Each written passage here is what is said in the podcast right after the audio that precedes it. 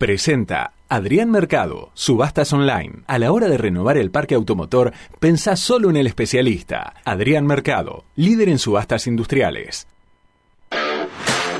¿Qué más te gustaría escuchar en un programa de radio? Programa de radio. Quédate con nosotros y descubrilo ahora mismo, porque ya comienza ¿Qué más? ¿Qué más? Siempre algo más. Siempre algo más. Buenas tardes, buenas noches. 19 horas, 3 minutos, 17 grados, 6 décimas la temperatura. Y vale, baila, y baila, y baila. Buenas tardes, casi buenas noches. Quédense. ¿A dónde quédense? Ahí. Ahí donde están. Ahí. No se muevan. No se muevan. Quietos, quietos, quietos.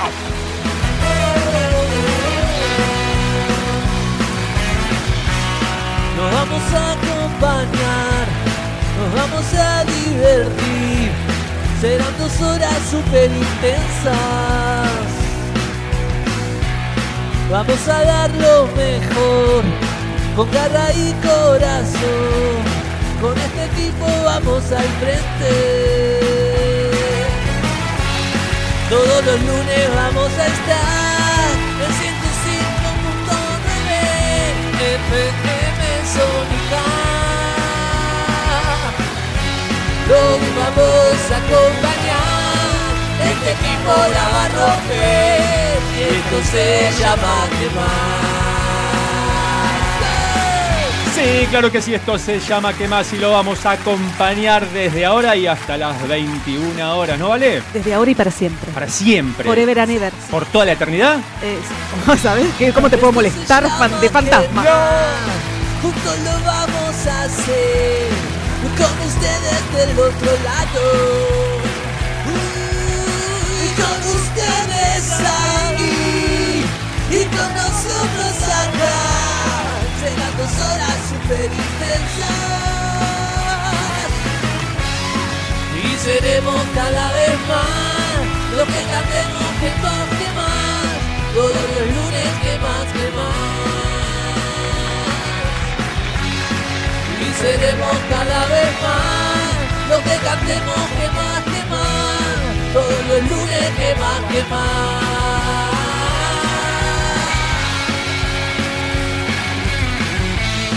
Con todo, hoy un programa súper completo como siempre, ¿vale? Tenemos de- el regreso, el, el regreso de Mirko Bakarczyk con su columna ¿Qué historia? y qué historias que ¿Y nos trae qué hoy, ¿eh? historia que nos trae hoy? Eh, Yo, ojo, ya- yo les digo solamente a la gente de Racing que se prepare. a Ya la está. gente de Racing. Ya está. Bien, perfecto, ¿cómo que no?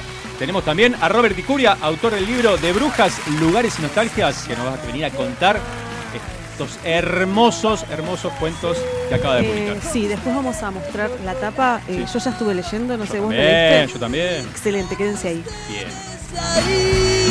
Y con nosotros acá. Serán dos horas super intensas.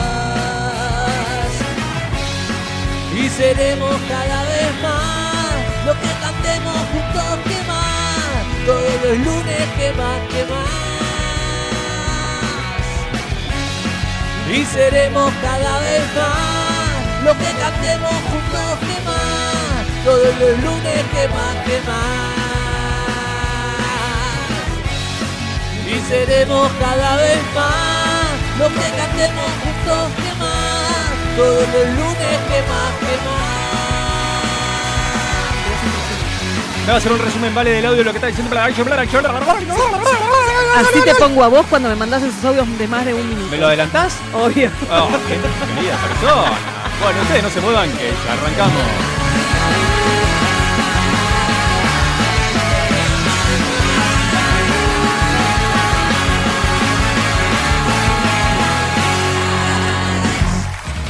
Cecilia Levy, un espacio para conectarte con vos y con aquello que deseas. Coaching ontológico, flores de Bach, programación neurolingüística y Reiki. Cecilia Levy. Consultas al 1140 71 1089. O por Instagram, arroba CL Coaching y Flores.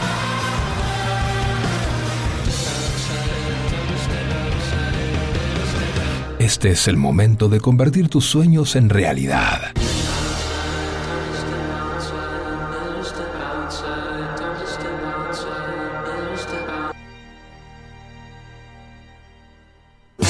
Sanitarios Bronce Sur, desde hace más de 40 años, ofreciendo soluciones para instalaciones de agua, gas, incendios, bombas, griferías y calefacción Brindamos atención personalizada y asesoramiento en obras. Somos distribuidores de las principales marcas sanitarias. Envíos a todo el país. Llegamos en 24 horas a Cava y Gran Buenos Aires. Seguinos en Instagram como arroba sanitarios broncesur, en Facebook como sanitarios.broncesur y también en Mercado Libre donde encontrarás los mejores precios. WhatsApp 1557 50 19 25. Sanitarios Broncesur. Experiencia, calidad y confianza. No, si recién, recién estoy coso. ¿Arrancar la semana te cuesta? Eh, más o menos. Entonces, arrancala con nosotros. ¿Qué más? Siempre, algo más. Siempre algo más. Buenas tardes, buenas noches, como te gusta decir a vos. Me encanta. Buenas noches. Buenas noches. Ya odio. Bueno, odio- ya lo dijiste. Ya sabemos que hoy es el invierno, el otoño y todo eso. Sí, Basta. sí. Sí, hagamos un hate. Hate al otoño. Yo tengo que estar más ofendido que me acaba de confesar. eh, hola Facu en los controles en la operación técnica, como siempre, ¿cómo estás? Eh, me acaba de confesar, ¿vale? Que me adelanta los audios. Y Eh. porque tiene más de un minuto. No, a ver. A no. ver. Si mandás audio Sí, de ver. más de un minuto, Sí. es ley, no se escucha. ¿Es ley? ¿No se escucha? ¿No? No ¿Y se si tiene algo importante? Eh, lo ¿Qué pongo a dos y más o menos voy. Entendiendo lo que dice. Eso, Esto me eso pasa te por mala. Te pasa por mala. Aparte le cuento que vale, además tiene un cuello ortopédico, por mala también. Se ríe, no puede más. Pero más Sí. de un minuto no se escucha. ¿sí? ¿Cómo más de un minuto no hoy, se hoy escucha? puede que tosa, ¿Qué? gente, porque estuve tosiendo un poquito en la tarde. Bueno, dale Porque tranquila. Tengo como algo acá. Y tenés un cuello ortopédico, Como, no sé. como un. Oye, chico, Un tira la bola, chico, tira la bola, algo así. tira la bola, tira la bola. Oye, mamá pulpa. ¡Ay, mamá pulpa! Oye, mamá pulpa. ¡Ay, qué lindo! No, bueno, y Sí. de más de 40 segundos, ¿Qué? Uno y medio. 1.5. Hoy te escuché a 1.5. Qué pena. Qué tristeza.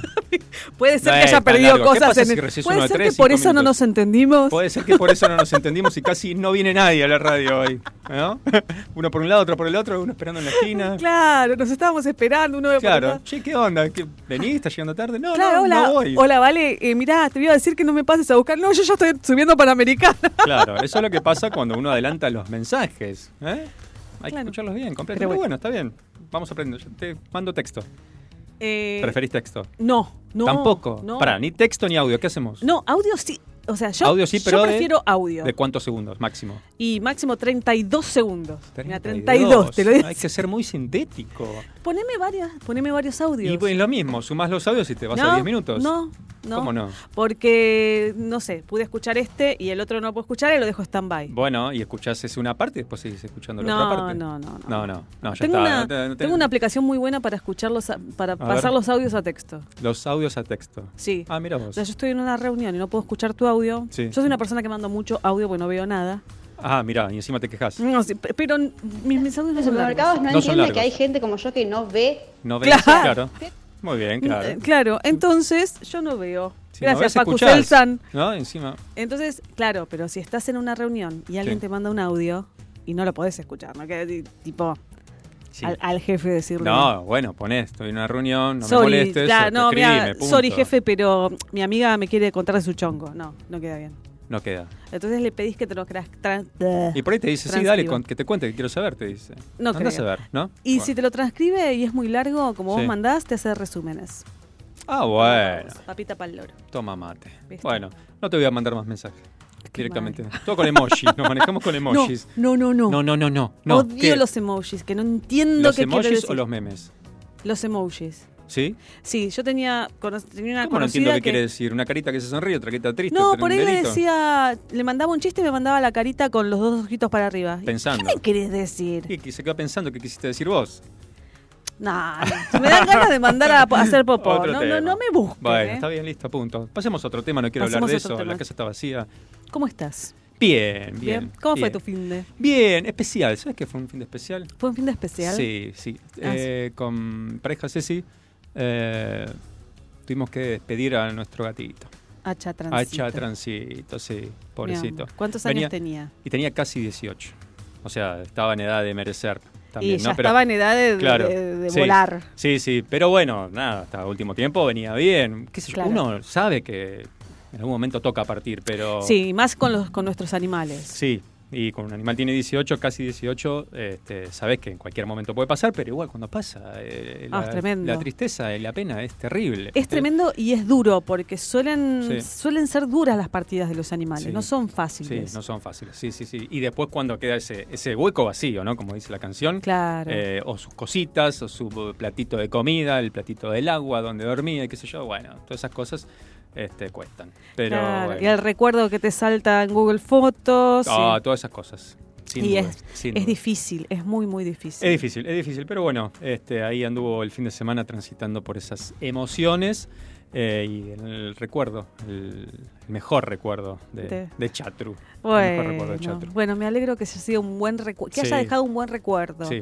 Yo sí, creo que los animales, a diferencia de los humanos, si bien eh, yo los, a mis animales los tengo como familia, Sin duda. el dolor Sin que duda. uno puede sentir por un familiar que se va, eh, y, y la verdad que si alguien del otro lado piensa que estoy haciendo comparaciones, sí señora, estoy haciendo comparaciones. Estamos comparando. Sí señor, estoy comparando porque yo considero a los animales como un eh, uno más de la familia. Un miembro de la familia, sí. Claro, pero lo bueno es que después de esa semana de dolor se convierte en...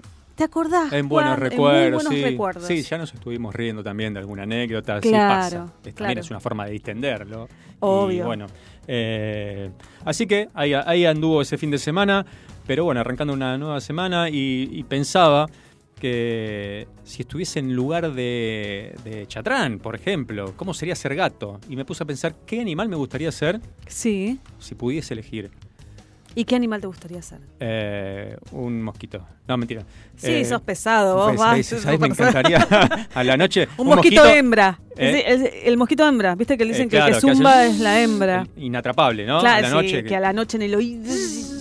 ¿Sabes por qué va, se escucha tanto en el oído, no? ¿Por qué? Porque lo que buscan es humedad. Ah, mira, y en el oído hay humedad. Claro. Mira, ¿por qué no se meten en la nariz, en la boca cuando estás todo ¿Nunca se te metió uno en la, en la nariz? No, no tengo Ah, ¿no? durmiendo es horrible. ¿Te suele pasar? Eh, no, pero Ah. me ha pasado.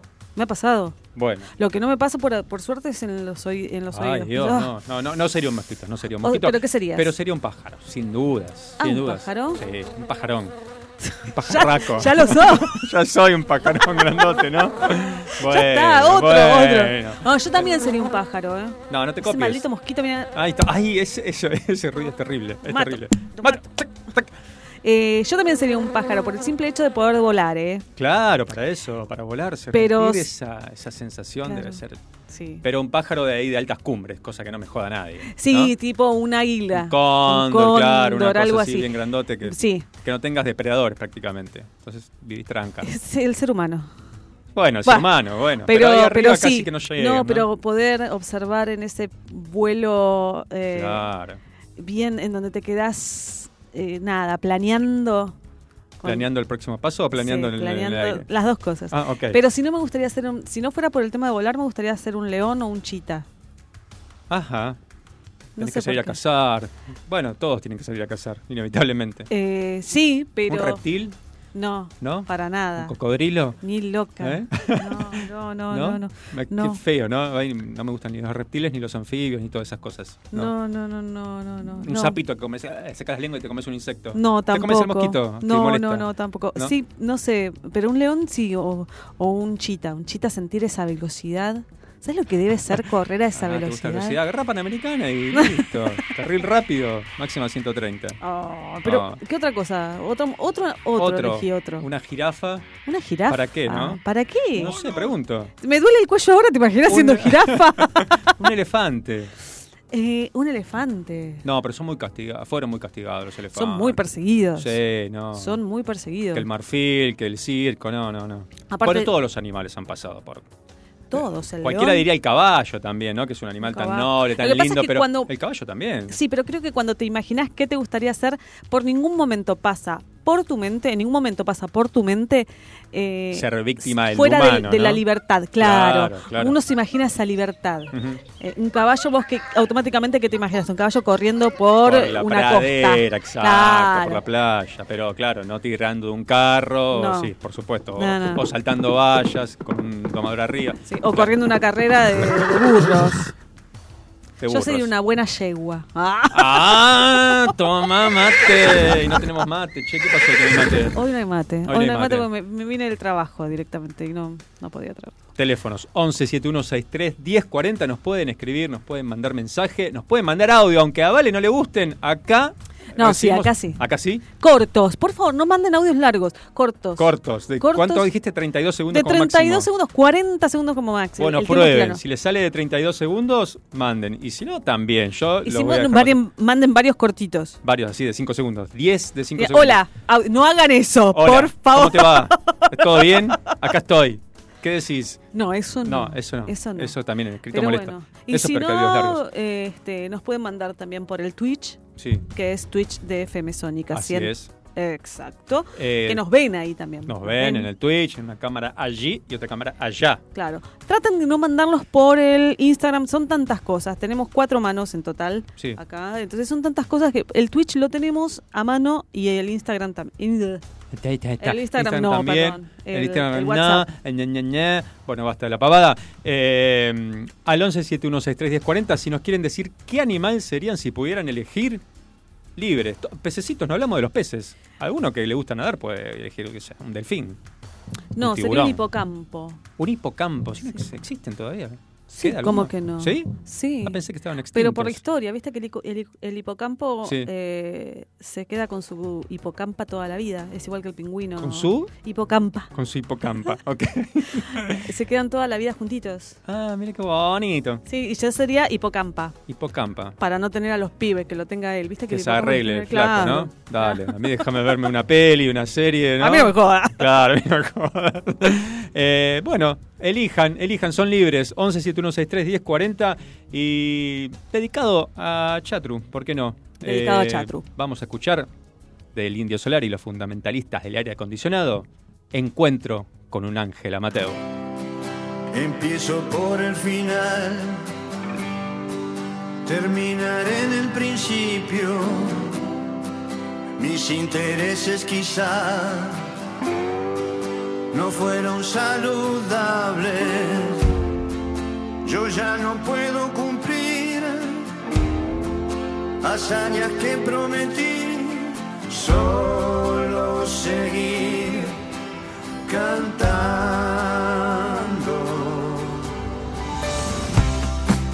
La traición duele hacia atrás, no sabes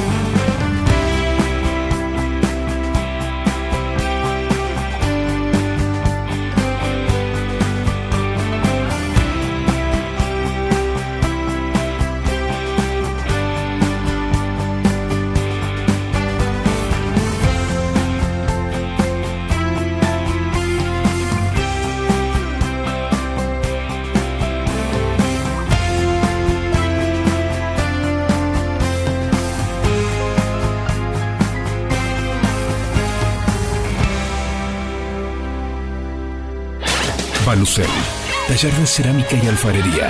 Te acompañamos a descubrir este maravilloso mundo. Deja volar tu imaginación y que el arte sea tu mejor cable a tierra. Encontrá en Balucel el regalo ideal, con piezas únicas de cerámica hechas a mano.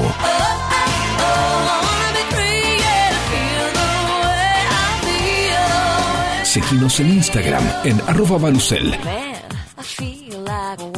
para enterarte de todo lo que tenemos para brindarte. Balucel, más cerámica, menos plástico. Riego de parques y jardines, huertas, canchas de fútbol, golf, agro, pozos profundos, línea de bombas sumergibles ROWA. Todas con respaldo y garantía de ROWA de dos años. Bombas ROWA, más de 65 años brindando soluciones al continuo avance de la tecnología sanitaria. Arranca el lunes. Arranca el lunes. Con noticias, entrevistas, curiosidades y buena música. ¿Qué más? Siempre algo más.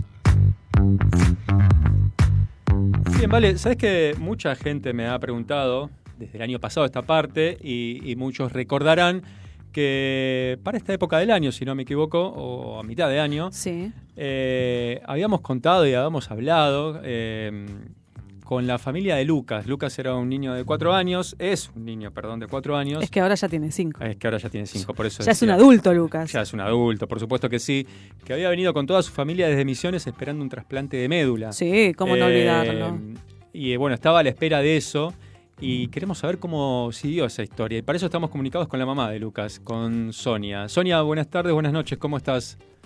Hola, buenas noches, Fabio. ¿Qué tal? ¿Todo bien? Bien, Eh, gracias por atendernos. Aquí está Vale también con nosotros en el estudio. Hola, Sonia. Hola, ¿qué tal? ¿Cómo estás? ¿Qué ¿Todo tal? bien? contenta con Bien, esta bien. noticia de, de que de saber cómo está Lucas. Luca, eh, la verdad que gracias a Dios está muy bien. Vamos re bien con el tema del trasplante que hace cinco meses, cinco meses y dos semanas que se hizo el trasplante el año pasado en octubre. Qué el bueno, 26 de octubre. qué Así bueno. que, bueno, venimos re bien. Ahora ya vamos a hacer los controles cada, cada mes, porque nosotros estábamos haciendo eh, dos veces por semana, tres veces por semana íbamos a control. Ajá, Claro. Así que bueno, bueno, y ahora está bien y así que está súper. qué Eh, bueno. Nos dijeron que podíamos volver a misiones, pero a misiones no vamos a volver por ahora porque... Pre- eh, ¿Prefieren estar cerca del Garraham? Sí, sí, estamos, eh, o sea, estamos cerca de 11 más o menos. Ajá, Ah, estamos está en, Almagro, Claro. ok. estamos viviendo por acá. Ah, al final eh, que- eh, vinieron todos, tu esposo también. Sí, sí, nosotros vinimos todo completo la familia, o sea, en total somos seis integrantes, los hermanos, mi marido y yo. Qué Ah, bueno que qué pudieron bueno. mantenerse unidos porque me acuerdo que había sido una situación bastante complicada, dejar todo allá, casa, este, trabajo y familia y, y- y venirse acá sin nada, con, con la esperanza, lógicamente, de recibir el, el trasplante tan deseado para de médula para Lucas. Eh, De- me imagino el momento en que eh, les dijeron que estaba el donante. ¿Cómo, cómo fue eso? Sí, eh, nosotros en agosto, el 17 de agosto, Luca tenía para hacerse el trasplante Ajá, y la verdad que no, yo me quedé sorprendida porque cuando a él le anotaron para para el Incucay, para para estar ahí para la espera de trasplante, sí, yo la verdad que pensé mucho porque eh, no- pensé que iba a ser rápido, tampoco que iba a salir rápido este donante, que la verdad que tenemos mucho para agradecerle con Luca, con el papá, porque salió en 15 días el donante. wow. Eh, La verdad que mm, te digo, sin, no sé, me quedé sin, yo me quedé sin, me quedé toda dura, eh, Me imagino. toda como que, viste, porque el tema del donante es, es difícil, o sea, no. Encontrar compatibilidad.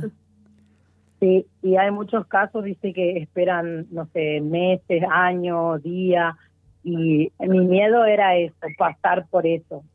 pasar Claro. por eso ¿viste? A la espera de un trasplante porque no somos ninguno salimos compatible con Lucas. El donante es un extraño, lo único que sabemos es que es un es un hombre, tampoco sabemos el nombre de él. Ah, no pueden saber los datos. no, no, no. Dijo que dentro de un año recién, o sea, cumpliendo los un año de trasplante, nosotros podemos conocer a esa persona y si nosotros, o sea, si nosotros queremos conocerle, que eso es, la verdad que sí, si era por mí, ya mismo queríamos Ay, saber qué- de esa persona. Claro. Pero- Nos vamos a anotar porque queremos a- hacer esa nota con ustedes. Sí. Sí, el día que conozcan a, a ese donante. sí, la verdad que sí. Por supuesto que sí. eh, y de, como yo le dije al doctor, si era por mí ya mismo, y dijo no, porque él dejó, o sea, él dejó así, vamos a decir, eh, escrito, no sé cómo le dicen, pero Sí. él dejó así dicho que él quería, pero que sea en un año. Y nosotros cumpliríamos un año en octubre, el 25 de octubre ya de este año, ¿no? Así que bueno, eh, pasan volando los meses y bueno, eh, yo quiero conocerle a esa persona y bueno, darle la, las gracias porque porque le, le, le- él fue el donante de Lucas y la, la médula prendió re bien, o sea, 18 días Sí, En 18 días prendió la médula de Lucas. Qué Cuando lindo. los doctores me dijeron, podía ser 20, o sea, eran 20 días o así también como un mes para que prenda la médula. Ah, mira, con 18 días. No es. Claro, no no 18 todo días con el miedo en la garganta por, por, sí. por el rechazo. Yo tenía un cuaderno anotado que lo tengo guardado eso, donde tengo la fecha del trasplante y los días, y yo me iba contando, pasaba los días y yo me iba anotando los días, ¿viste? Y decía, eh, eh, cuando llegara el- los 18 días, no sé yo si cómo iba a ser, si tenía la médula o no, Claro. mi miedo, porque Una incertidumbre. Luca- Sí, todos juntos. Nosotros estuvimos con Luca internado casi tres meses en el Garrahan. Fuimos en agosto y de esa vez nos quedamos internados porque Luca agarramos COVID los dos juntos y bueno, ahí él agarró un montón de, agarró infecciones, porque al ser neutropénico Claro, se agarra todo. Sí, y así que quedamos, pasamos por... Pasaron por todo, ¿no? Sí, pero gracias a Dios salimos bien, Lucas está re bien, o sea, eh, la verdad que yo la pasé con él, no fue, la verdad que fue muy difícil para mí porque estar ahí metido claro. los dos casi tres meses y ver todas las cosas que le iban haciendo, que entraba a quirófano, que salía, Uf, que le hacían cosas, que tenían que hacerse puntaciones, sacar sangre, o sea, un montón de cosas que un Y- chico de la edad de él, la verdad que Claro, no solo con- niños ¿no? que pasan por esto. con cuatro añitos nada más, ¿no? Terrible. Con ¿Qué? cuatro años él estaba, él cumplió los cinco años en el hospital. Mira vos. Cumplimos los cinco años ahí, sí. Bueno, Y bueno, qué lindo. ahora hoy por hoy está re bien, así que bueno, como yo le digo, tenemos que seguir con la con los medicamentos que Claro. tiene que tomar. Que es por- por- Por un año tiene que tomar un cóctel de medicación y después de por vida, ¿no? Sí, creo que sí, sí, sí, es así. Claro, por un año los medicamentos que está tomando ahora y bueno, después seguro se verá cómo es. La verdad que esa, no me acuerdo bien ya, viste cómo es y después tiene que, porque transfusiones, por ejemplo, él no recibió nunca más. Desde que se hizo el trasplante, él creo que una sola vez hizo transfusión de sangre y después no más. O sea, viene re bien. Qué bueno. se va Recontra bien. generando solo las plaquetas, eh, glóbulos blancos, rojos. Qué Bueno, suerte, O sea, qué buena no noticia, Sonia. sí. Qué buena noticia. Eh, como decías y como contabas, las pasaron todas, este, pero bueno, eh, llegó el donante, se hizo el trasplante, eh, salió todo bien por suerte, ahora hay que continuar simplemente con los controles. Eh, ¿Qué le decís como mensaje esperanzador a la gente, a las familias, a los chicos que están pasando por esta situación? y, y que no, no, no tienen que perder la fe. No hay que perder la fe, la esperanza. Y la verdad que eh, es feo pasar por esto, pero bueno, eh, por ello, viste, hay que eh, ser fuerte y que todo se puede. Yo pensé que no, no, no iba a poder, pero eh, pudimos y bueno, estamos acá y sí, eso sí, hay miles de chicos, eh, yo tengo conocidas ahí en el hospital que eh, se hicieron trasplante de médula que tienen la misma enfermedad que Luca Ajá. y, y hoy por hoy no están pasando bien porque es como que hay, hay en algunos que hicieron rechazos, eh, o sea, es la verdad que son montones de cosas que, que bien el doctor nos dijo a nosotros que cuando una vez que él se haga el trasplante pueden pasar miles de cosas. Bueno, Eso también a mí, la verdad, y qué importancia lo de los donantes, ¿no, Sofía? Eh, donar médula ósea, eh, que todos piensan que hoy por hoy no es tan difícil, antes en el pasado sí lo era, pero la verdad es que hoy por hoy no es tan complicado. Y qué importante, porque donar, eh, en este caso, si eh, Lucas no tenía ninguno en la familia que sea compatible, No, y gracias a ninguno. una persona de afuera, este, lo, eh, se salvó. Así que este, este no es un dato menor. No, no, no. Es la verdad que, como te digo, yo eh, siempre hablamos con mi marido, viste, cada, eh, porque él eh, trabaja, es camionero y trabaja toda la semana de viaje y viene el sábado y bueno, domingo se va otra vez y, y hablamos de eso. A veces nos ponemos a hablar y, y siempre decimos que agradecemos a esa persona que siempre le tenemos en nuestra boca, a, a esa persona que, que le dio, que le donó a Luca eso y que hoy por hoy él está re bien, está re activo, eh, inquieto. Eh, la verdad que está, te digo, como, como antes. Qué linda noticia, Sonia. Bueno, eh, y gracias a ese donante y a todos los que donan, por supuesto, porque donar es donar, es donar vida. Es donar vida. Claro, sí, eso sí es cierto. Bueno, Así que vamos a estar atentos a, a cómo sigue Lucas, pero ya esto es una gran noticia y, y- y muchos habían preguntado qué pasó con Lucas, qué pasó con Lucas, que estaba esperando el donante. Bueno, apareció el donante, está el trasplante, está, está bien Lucas, así que bueno, un gran beso para él y para toda la familia, Sonia. él está acá al lado, le va a saludar a usted, le va a mandar Ah, un sí. beso. Bueno, A ver. Hola. Hola. Hola Lucas, ¿cómo estás? ¿Qué- ¿Todo bien? Todo bien por acá, estamos muy contentos porque vos estás recontra re bien. Sí. Sí, Bueno, ¿Cómo estás- estás? ¿Cómo te sentís, Lucas? bien. ¿Qué estás haciendo? Y estoy jugando. Jugando. Está bien. Muy bien, como está- tiene que estar como jugando tiene que un cin- un niño de ser. cinco años. Decir, mamá, no me hinches, déjame ir a jugar. Te mandamos de acá un beso enorme, Lucas. Dale un besito para usted Beso también. para usted también. Gracias, Lucas, qué hermoso. Bueno, gracias, Lucas, gracias, Bueno, Sonia, bueno. y lo mejor. Dale. Gracias a usted también por estar ahí siempre presente y bueno, eh, como digo, donar la verdad que es lo mejor que uno puede hacer y Totalmente, para tantos chicos que hay con esa enfermedad. Sí, es cierto. totalmente. Muchas gracias. Gracias. No, gracias a usted, muy amable. ¿eh? Besos, besos, besos, muchos. Dale, besos. Chao, chao, hasta luego. Uf.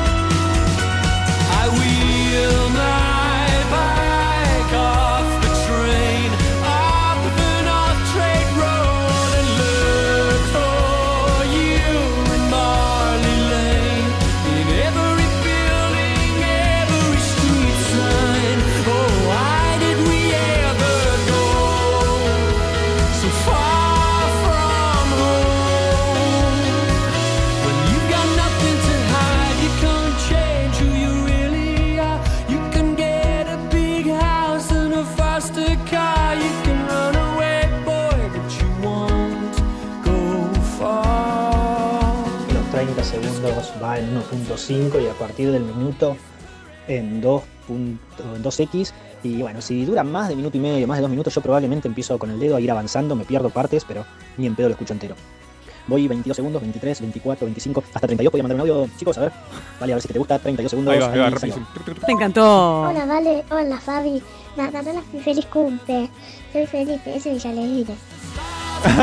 Felipe, feliz cum- cumpleaños. claro, Ay, feliz cumple. Mira, que los cumpla feliz, que los cumpla feliz, que los cumpla Felipe, que los cumpla feliz. ¡Bravo! ¡Qué lindo! Bueno, acá tengo un mensaje de Lucas de Victoria eh, que dice: Entre tantas malas, una buena por el- la entrevista con Sonia y dice. Eh, no puedo mandar audio, estoy emocionado. Pone. Así que bueno, nosotros Ah, acá también. así Bueno, te cuento un secreto, acá Fabio eh, llegó a, a lagrimear. no se ve, no se ve.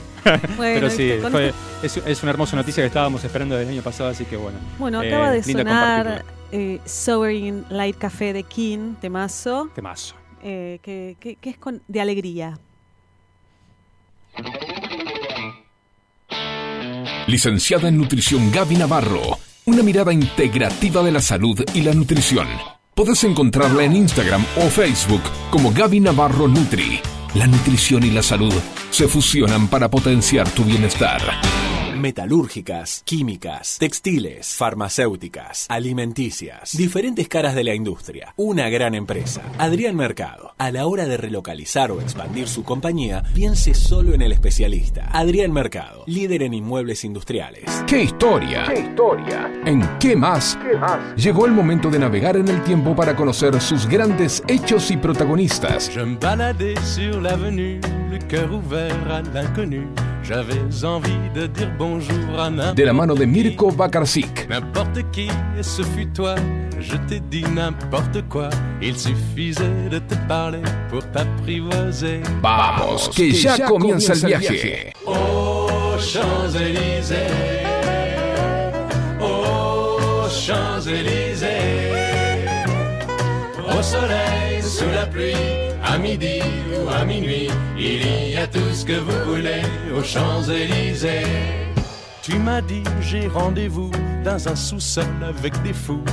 Estábamos cantando con Vale acá el estribillo porque sabemos muchísimo de ¿Ah? francés. Eh, ¿Y cómo oui. era? Oh, Champs-Élysées. Qué bien, qué bien que. Impresionante, ¿eh? Impresionante. Y esta canción es porque está nuestro queridísimo amigo, columnista de qué historia, el señor Mirko Bakarczyk. ¿Cómo estás, Mirko? ¿Qué tal? Gracias por invitarme de vuelta. Ay, no, nos encanta que estés. Sos de la casa, así Nos que gusta, ya quieras. sos de nuestro staff. Totalmente, Muy por supuesto. Me alegro. No sé si eso es bueno o malo, pero bueno. No sé, pero bueno. No sé, nos dirá él. es problema tuyo ya, el nuestro no es. Claro, por supuesto. Eh, ¿Qué animal te gustaría ser si pudieras elegir? Te agarré en frío. Un, sí, me agarraste en frío. Mal. Una pregunta muy comprometedora. Muy filosófica. Digo, un, búfalo por ahí. Un por la búfalo. Claro, Mirá. bien. Mira, mira, me gusta. Bueno, Está copado eso. Sí, sí, sí, sí, sí. me gusta. me Hay que hacerle frente a un búfalo. ¿eh? Yo no otro día, mejor no, no, no tengo ganas, este, qué sé yo. Estoy cansado, Pero bueno, el fin de semana por la fuerza. Claro. Claro. Porque se impone, digamos. Sí, Porque sí, sí. impone. No, no debe haber muchos que lo molesten. No. Bueno, hablando de imponer, vamos a imponer eh, una nueva historia de Vicente López, ¿no? Eh, como fue en tu primer columna, que nos contaste la historia más vieja de, de Florida. La historia más vieja, no, la casa. casa más historia de la casa más vieja. De Villarrosa, sí, De de Villa- Villarrosa, yo- que yo no hay forma que no le diga Villa La Rosa, pero bueno. Está bien, le, puso su nombre, está bien. Claro, le puse el artículo. El artículo. Claro. El artículo. Bien. Como la doña. Bueno, ¿y hoy qué historia nos trae Hoy eh, Vicente les López? traemos una historia más política, digamos así. Ajá. Que está vinculada, como decía Vale antes, al, a- al fútbol. Sí. Y vieron que en su momento, antes de eh, asumir, cuando se presentaba Mauricio Macri a las elecciones, estaba mucho esto que se lo cuestionaba, de los políticos deportistas o de los deportistas políticos. Sí, y el deporte y el- la política siempre estuvieron vinculados, ¿no? Eh, siempre una u otra tuvieron- manera. pero no parecía y eh, yo investigando un poco ahí el partido descubrí que había un intendente que fue arquero de Racing, Ajá. destacado arquero de Racing y intendente, uno de los primeros intendentes peronistas de Vicente López. En realidad es el primer intendente de Vicente López peronista, Mira, porque antes hubo un comisionado que lo pone Perón Ajá. que no es un intendente, es un rango menor, ¿no? Ok. Claro. ¿Existe acá comisionado? Hubo, en la historia de Vicente López hubo una alternancia muy importante, digamos, al compás, ¿no? De lo que es la historia argentina muy convulsionada, de golpes militares y demás, de comisionados. Eran como interinatos, Ajá. que en general está- estuvieron dos años, ¿sí? Y eh, eso daba la inestabilidad, ¿no? Lo que pasa que en su momento importaba mucho más, o se le daba más bolilla al poder nacional, provincial y no tanto al local. Estaba Claro. mal porque acá Claro. se gobernaba igual, ¿no? Claro. Así que arquero de Racing. Ni más ni un menos. arquero de Racing, eh, hablamos de Antonio Oscar Rodríguez, ¿sí? Antonio Oscar Rodríguez, ok. Yo le dije a mi papá, escuchá la radio porque viene un arquero de Racing. un arquero de Racing. Mi- Y- mi- y mi viejo me dijo, bueno, decime qué van a hablar. No, no, no tengo ni idea. Le digo, sé que es un arquero de Racing que también estuvo con la política. muy bien. Así que eh, debe ser al, fan- al único fan que tiene Racing. Opa, no te metas No con sé, el de. Racing porque se puede complicar, ¿eh? No, la, verdad que, bueno, debo agradecer primero la, la información que me brindó el archivo de Racing, es uno de los pocos clubes, además de, de River Ah, mira. y de San Lorenzo, que tiene un archivo histórico bien formado, Ajá. ¿sí? Y él me, me dio mucha mucho material, que ellos tenían una revista, y Antonio Jarro Rodríguez es una, una personalidad futbolística muy destacada, un arquero muy destacado, porque Racing, si no lo conocen, si no sabían. Logra el primer tricampeonato de la era profesional. Sí. El primer tricampeón del fútbol Sí. argentino, ¿no es así? El primer Sí. tricampeonato. Eso recuerdo. Y ahí era protagonista eh, este arquero, el golero, se decía en su El momento. golero. Y eh, Antonio Jar Rodríguez eh, era peronista, ¿sí? Y se le va a plantear, obviamente, esto- estos equipos, eh, él tiene un desarrollo previo. Ujú. Debuta River. Ah, ¿sí? mira vos. en, lo- en el año 40, 41, y después no, no le va muy bien y pasa a Tigre, después y después empieza a retomar y a jugar mucho más en Lanús, y después lo contrata de Racing, Ah, mira. ¿sí? en el año 47 ya, Bien. Antes del Antes- tricampeonato. antes del tricampeonato. El tricampeonato fue 49, 50, 51. Mira vos. Y fue el arquero eh, titular de Racing durante esos tres años. O sea, ¿cuándo fue el campeonato? Tren- 49, 50, 51. Estaba Ya habías Perón, nacido vos. Estaba Perón. Vos ya habías nacido. Estaba Perón, ¿no? Estaba ahí Perón, acuérdense Sí. que Por eso, Perón era de Racing. Por eso. Perón era de Racing, y no es casualidad que eh, este muchacho sea peronista. ¿sí? Claro. Además había un, un vínculo de Ramón Antonio Cerejía, lo tuve que leer porque es complicado. Sí. Está bien, no, no lo repitas. No, no Por lo las a repetir dudas. yo tampoco. Y este era ministro de Hacienda del peronismo, del primer peronismo, puesto importante, y él va a ser el vínculo de Antonio Juan Rodríguez con el peronismo. Ah, Sí. mira. Y bueno, él como decía va a desarrollar su- sus primeras etapas y va a crecer, sobre todo como titular, arquero titular de este Racing muy destacado que además de tener, vieron que el secreto de, sobre todo en su momento, el secreto de un buen equipo de fútbol, obviamente es jugar bien, elegantemente, pero si no tenés eso, era tener una buena delantera y tener un buen arquero. Y Racing Claro. lo tenía. Claro. ¿sí? Y los delanteros los tengo que leer también porque son nombres complicados. Juan Carlos Salvini, Ujú. Norberto Méndez, Rubén Bravo y Yamil Simés, que era el goleador. Tuvo hizo 26 tantos Ah. en esa época. Y bueno, Antonio Jar Rodríguez ahí se le va a presentar un problema, por esto es, es conocido, lamentablemente. ¿Por qué? Porque en su momento eh, llegan al campeonato, ya era bicampeón Racing, Sí. Llegan al tricampeonato empatados en el primer puesto con Banfield, un Ajá. equipo muy humilde. En lo- en los últimos tiempos es como acrecentó su... Sí. Sí, pero antes no, no se conocía en esa época. No se lo conocía. O sea, ya año 51 estamos. Ya, ya, Ya año salido el campeón 51. Racing 49-50 y en 51 llegan empatados a la última instancia. A la última fecha empatados. Entonces, ¿qué, qué hacen? Eh, hay un, un partido de desempate, ¿sí? Sí. Entre los dos equipos y de vuelta. ¿sí? El primer eh, partido lo empatan 0-0 y después lo va a ganar Racing, gana el tricampeonato Ujú. 1-0. Pero ¿qué pasa? En este último partido se le presenta una cuestión a Antonio Jar Rodríguez que ya sonaba para la intendencia de Vicente López, que lo Ajá. quería Perón y Eva Perón. Y Eva Perón, es lo que se dice, era fanática del taladro. Ah, mirá le dice, vos. mirá, No lo tenía ese dato. mirá, no me compliques, a decir, es lo que se dice, ¿no? No sabe bien así cierta, pero le va a decir, eh, mirá, trata de faltar. Y se dice que Antonio Jar Rodríguez eh, simuló una lesión y por eso no estuvo Ah, en el partido, en el partido final. Mirá. Y No se le puede echar la culpa a Sondualde, que también era hincha de PES, No. ¿no? O sea, no había ahí metido. No, todavía Ok. no. Paren, el taladro es Banfield. Es Banfield, sí. sí, sí. Es Banfield. sí. Chicos, no tengo, tengo nada, tengo cero de fútbol. Eh, sabés que. Gallito es de Morón. y- Bueno, bueno, bueno. Porque yo soy del, del- de los De pavos gallo, del oeste. Claro. Bueno, y ahí justamente encima la vuelta de la vida que lo reemplaza Héctor Grisetti, el suplente, que era había sido el anterior arquero de Banfield. Ah, Entonces termina vos. siéndose campeón con un arquero que antes está en el equipo contrario. Ah, pero Wow. me encanta esto que quede en que no se sabe. Claro. Es una Se leyenda. sabe, después se va a decir, eh, tengo una cita de él, de- obviamente se, le- imagínense que se presente la, la difícil solución de dejar una carrera exitosa como arquero, salió en el gráfico, si ustedes pudieron ver las redes de Sí, Sí. ahí publicamos una foto de la sí, tapa sí. del gráfico. Se, notaba que era moderna la foto. Sí. Era- pelota sobre todo. tapa gráfico de los años 50. No, no, la pelota, la pelota me Sí. encanta. Un cuero viejo, Cuero, sí, sí, divino. cosido. Y bueno, pero eh, imagínense, sale la revista gráfico, ¿sí? Era, el fútbol en ese momento era una algo popular ya. Bueno, pero ¿sí? ni más ni menos que el arquero titular del, del primer tricampeón del fútbol argentino. Claro. O sea, Sí. la verdad que era- no era cualquier arquero. No. Era alguien conocido y la revista Racing, que si bien local del club, le dedican muchas páginas, ¿sí? Y eh, él se retira finalmente, obviamente decide ser intendente de Vicente López a los 30 años, cosa impensada hoy en día. Ah, muy El joven. arquero dura más. Claro, dura más. claro, se retiró muy joven. Y Muy fue muy joven. joven intendente entonces también. Muy joven intendente y también por eso se destacó y tenía bastante apoyo eh, la población, pues lo, la- lo veía joven, prometedor. Él era vecino, lógicamente, de alguno de los barrios de Vicente López. Era vecino Jugaba- de si bien Florida. jugaba en Racing, o- ah, era vecino de Florida, ok. Eh, era vecino de justamente Vicente López, pero obviamente por eso es un factor que, que ayudó. Y eh, se presentó esta, esta, esta cuestión, ¿no? Y eso lo retrata muy bien la revista Racing, que era todo el tiempo, eh, estaba pendiente de qué va a hacer, ¿se va a retirar o no? Porque necesitaba un arquero Racing. Claro, y calculo que Racing no querría que se fuera.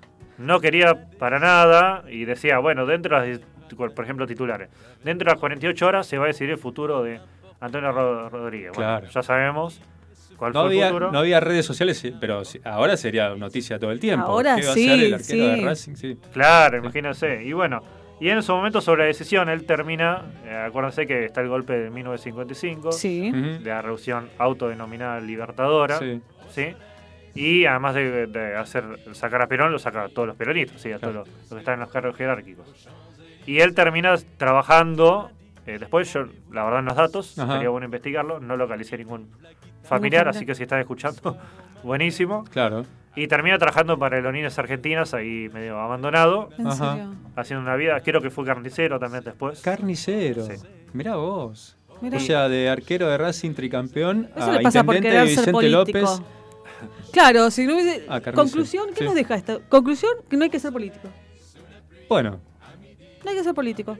bueno. Hay que ser impolíticamente correcto. Impolíticamente correcto. Bueno, la tiró, está bien. Sí, impolíticamente correcto. Y él Eh, va- O sea, él llega lógicamente a la intendencia de Vicente López, lógicamente por pertenecer y ser eh, vecino vi- viviendo en Florida, pero por la popularidad que le daba eh, un puesto como el de arquero de, de un club Bueno, tan importante. ¿no? imagínate que hay, hay fotos que en ese momento escaseaban De la asunción en el Palacio Municipal, que ya estaba de con muchos deportistas destacados. Ajá. Entonces, y, y había mucho, mucho elenco político, ¿no? Que despertaba muchas promesas. Él va a prometer, bueno, policlínico en, en Florida, sí, va a prometer un- una escuela, un hogar para niños. Ah, ok, eso te iba a preguntar, porque como arquero ya sabemos que fue bueno, aquí como Claro. intendente. Intendente, hay muchas dudas sobre, sobre- no se conoce mucho. Pero no se sabe si fracasó porque eh, no pudo, porque a los, cin- eh, en 1955 estuvo el Claro. golpe, sino o porque no lo hizo por, por mal político. No, claro, se sabe. No se sabe mucho la, la gestión. Hay datos de, de lo que prometió hasta este discurso inaugural, pero de la gestión no, no se sabe mucho. Claro. ¿sí? No hay mucho dato. Sí, se, hubo una, una autorreflexión en su momento sobre lo que implicaba, que la tengo aquí. Ajá, Si a quieren la leo. Sí, por Por favor, favor. sí, sí. Él va a decir sobre esta situación, ¿no? De decidir si se retiraba o no. Ajá. Decía, me habían elegido intendente Vicente López, esto es el año 51, y no podía permitir que el público que me insultaba desde atrás eh, del alambrado ofendiera mi investidura. Ajá. Cuando le gritaban al arquero, al contrario, me agrandaba más. Un estilo Dibu Martínez, Claro. ¿no? Sí. Claro. Pero ahora le gritaban al intendente y eso no podía ser, por eso largué. Y ahí es llamativo, yo pensaba, ¿no? Porque también hay mucho de... No es que soy intendente y, y soy arquero y se me eh, confunde la, Claro, las profesiones. los roles, claro. Los roles. No, era porque están gritando al intendente, ¿no? Era Claro. un desprestigio para él. Sí, bueno, pero evidentemente no era una persona para ser político. Eh, él eh, supuestamente iba para la reelección. al Claro, pero él, él. Él no se sentía. No, se- no servía como político porque si no te bancas lo que te dice la gente, porque como arquero se lo bancaba. Claro, como Claro. arquero lo, lo- Claro. lo- lo beneficiaba, inclusive, claro, se como arquero agrandaba. se lo bancaba, re bien, o sea, pero como político. Pero una cuestión de investiduras, por lo que dice ahí, porque Claro. quizás él no quería manchar la investidura de un cargo ejecutivo Tal tan vez, importante como el de un sí. Intendente. es algo, Eh, es algo que te pone en otro plano, ¿no? Claro. Y además tenía mucho compromiso, eso sí se sabe, Ajá. de eh, Perón, ¿no? Eh, entonces, de respetar la doctrina justicialista, de, Claro. de ser un verdadero peronista. Entonces, por ahí, es, esto es hipótesis, sentía que estaba fallando a Perón. Vieron cómo era en esa época de Claro, tenía un compromiso político. compromiso político muy fuerte. Claro. Era- Bueno. era entonces, esto habla bien de él, porque era honrado, al menos en eso. No sé otra cosa, pero habla bien de una Sí. persona que no se puede bancar por un compromiso político con alguien. Habla bien, Tal cual, sí, un po- políticamente correcto, digamos. Claro. pa- Para la época, ¿no? claro. Bien.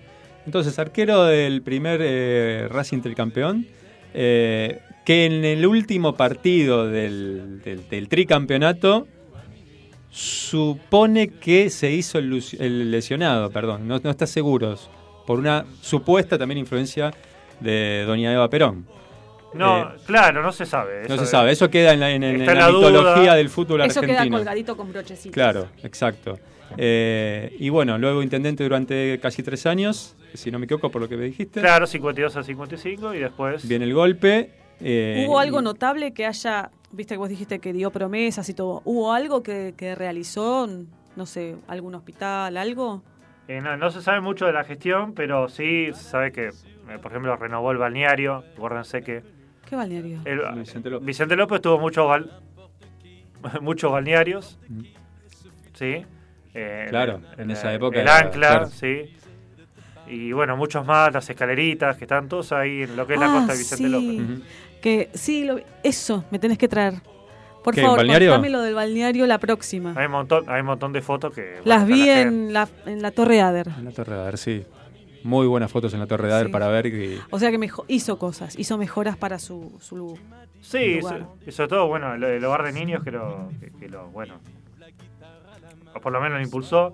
Eran todas ide- y estas ideas de, bueno, también está el mejoramiento de la red local, sí, las aguas corrientes, que era importante. Ah, Es bueno, ni más ni menos. Bueno, es un No, es montón. un montón. claro. Y es muy contemporánea, del Estamos a- del claro. 55. Estamos hablando del 55, Claro. red cloacal Claro. 55. Mis viejos tienen cloaca hace 10 años en Mirá. T6. Y acá el Es arquero de. Racing en el año 50 ya las estaba poniendo en Vicente López. Toma. No, es un montón. Así que bueno. Mira vos. Bueno, arquero tricampeón, intendente de Vicente López y Como arquero se sabe mucho, como también. intendente, más o menos, carnicero, en Bueno. aerolíneas, bueno, muy polirrubro. Polirrubro. historias de Vicente López. Nos trajo Odimirko. Nos encanta esto, ¿eh? Estar indagando ahí en la, en la historia local de esas cositas que no se saben. Este, así que bueno, Yo quiero que después me cuentes Buenísimo. la próxima lo del balneario. Lo traigo. Por favor. Había varios. Bueno. Me encanta imaginarme eso. Bueno, imaginártelo y verlo, porque Sí, tenemos por eh, documentos que nos puede traer Mirko también aquí. Bueno, vamos a escuchar un poquito de música. Vamos. ¿Te parece? Me encanta. ¿Qué te encanta? Eh, La música. La en música general. de Guasones. ¿no? Ah, bueno, tan distintos. Aparecí tirado por la ciudad, tapado con los diarios de ayer, sin saber qué pasó. Seguro fui yo el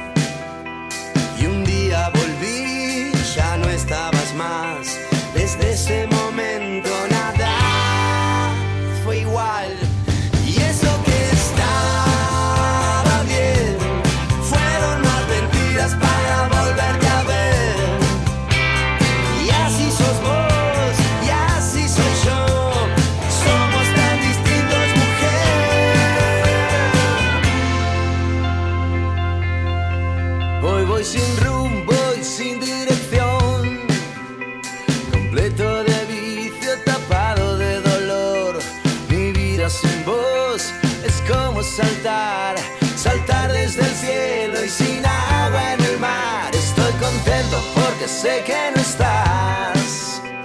Con pánico, miedo en ningún hospital.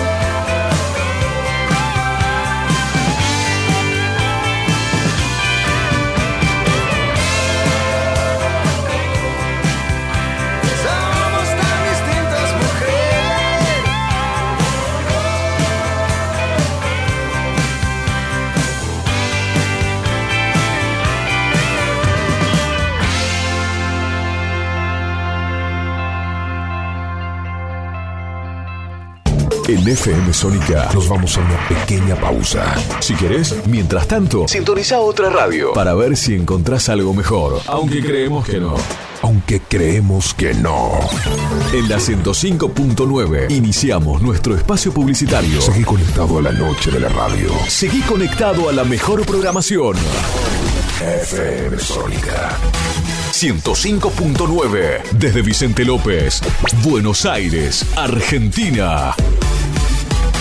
Todo el aire que buscabas.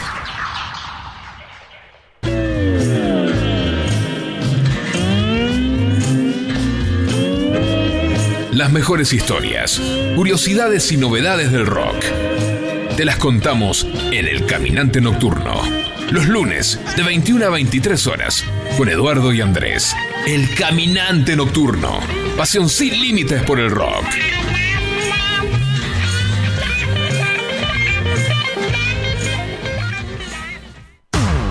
Todos los miércoles, de 20 a 21. Night Music. Con la mejor música de todos los tiempos. Y especiales de tus artistas favoritos. Night, Music. Night Music. Conducen Martín y Guillermo. Night Music. En la noche de FM Sónica. Night Music. Siempre. Con la mejor música. Para vos.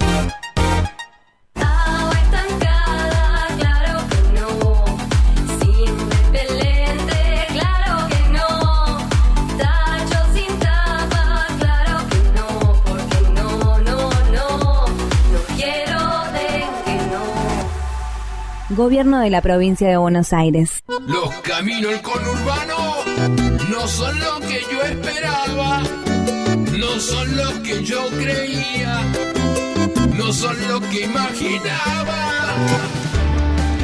Por eso Cristian Salles y Sebastián Vargas te invitan a recorrer todas las noticias del conurbano. La hora de salida, todos los martes, de 18 a 19. Aquí no ha pasado nada. Solo por FM Sónica 105.9 y entérate de todo lo que pasa en tu barrio.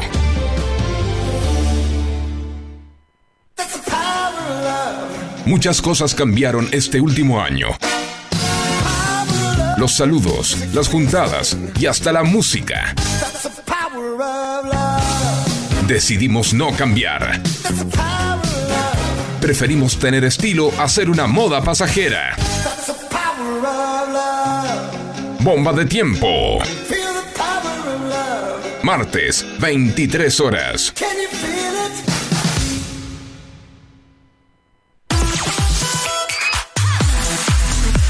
Espíritu libre. Radio Sónica. FM Sónica. Sónica. Las 24 horas de todos tus días. Vive en ti. Vive en ti. Vivimos la vida. Vive en ti. 105.9. Pásala bien. ¿Aprovechaste la tanda para hacer todo lo que tenías que hacer? Nosotros sí. Por eso estamos de regreso. En FM Sónica Finalizamos. Finalizamos. nuestro espacio publicitario. ¿La semana puede comenzar diferente? Claro que sí. Escucha. ¿Qué más? Siempre algo más. Llega, llega, la entrevista del día. Sentate como en tu casa y subí el volumen.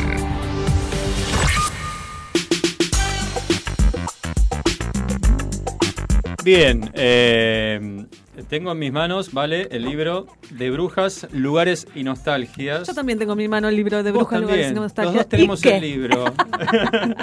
Eh, y es eh, del señor eh, Robert Dicuria, que está aquí con nosotros. Buenas noches, Robert, ¿cómo estás? Hola, ¿cómo están? Buenas noches. Oh, ¿No escuchás? ¿No, escuchás? ¿Está bien que no me escuche? No. Es la primera vez que estoy en una radio, es la primera vez que... ¿No te escuchas nada, nada, nada? A mí no me escucho, a ustedes los escucho. Ah, perfecto. Ah, está bien, que- perfecto, es normal. No sé si es importante que nos escuche a nosotros, pero bueno. No, chicos, es Intentaremos que salga. Va. bueno, nunca estuviste en una radio y nunca No, habías escrito un libro, vez. pero acá está tu primer libro publicado por Editorial Duncan eh, de brujas, lugares y nostalgias. Correcto. ¿Qué tal? Nunca pensé que iba a escribir eh, una antología de cuentos, porque venía escribiendo desde chico, desde adolescente y demás, y no era lo que tenía pensado como primera publicación. Ah, o sea, vos tenías pensado en algún momento hacer un libro. Publicar, claro, Bien. pero no era eh, esta antología de, de cuentos. Ah, mira. Pandémicos. ahora nos vas a contar. ¿Qué, o decinos ya mismo, ¿qué tenías este, ¿Qué tenías pensado? Eh, bueno, Que ese sería el segundo libro. correcto. Ya tenemos el anticipo. Correcto. En realidad, eh, no sab- está bien lo que estoy, me estoy portando bien. Te estás portando bien, Te pero... estás portando Ahora, No, uy, no. ahora me escucho. Ahora sí. Qué horror. Eh, El segundo libro. el segundo libro, que en realidad lo empecé a escribir desde que tenía 20 años. Ah, mirá. Y en algún momento lo, lo tengo que sacar a la luz. Eh, me parece una excelente oportunidad el año que viene que cumplo 40. Mirá. Darle un cierre a ese libro. Pero bueno, como les contaba, este libro surgió de cuentos que, que escribí en pandemia. ¿Es Eh, un poco autobiográfico tu...? Sí, tal cual. Tiene muy- mucho, ¿no? De Y tiene mucho de catarsis también, porque por ejemplo, en la pandemia que extrañaba, yo extrañaba a mi viejo y, y él, él está en Necochea. Sí. Entonces, bueno, nada, surgieron cosas de, de- de armar cuentos o recordar eh, historias que él me contaba de chico. Ujú.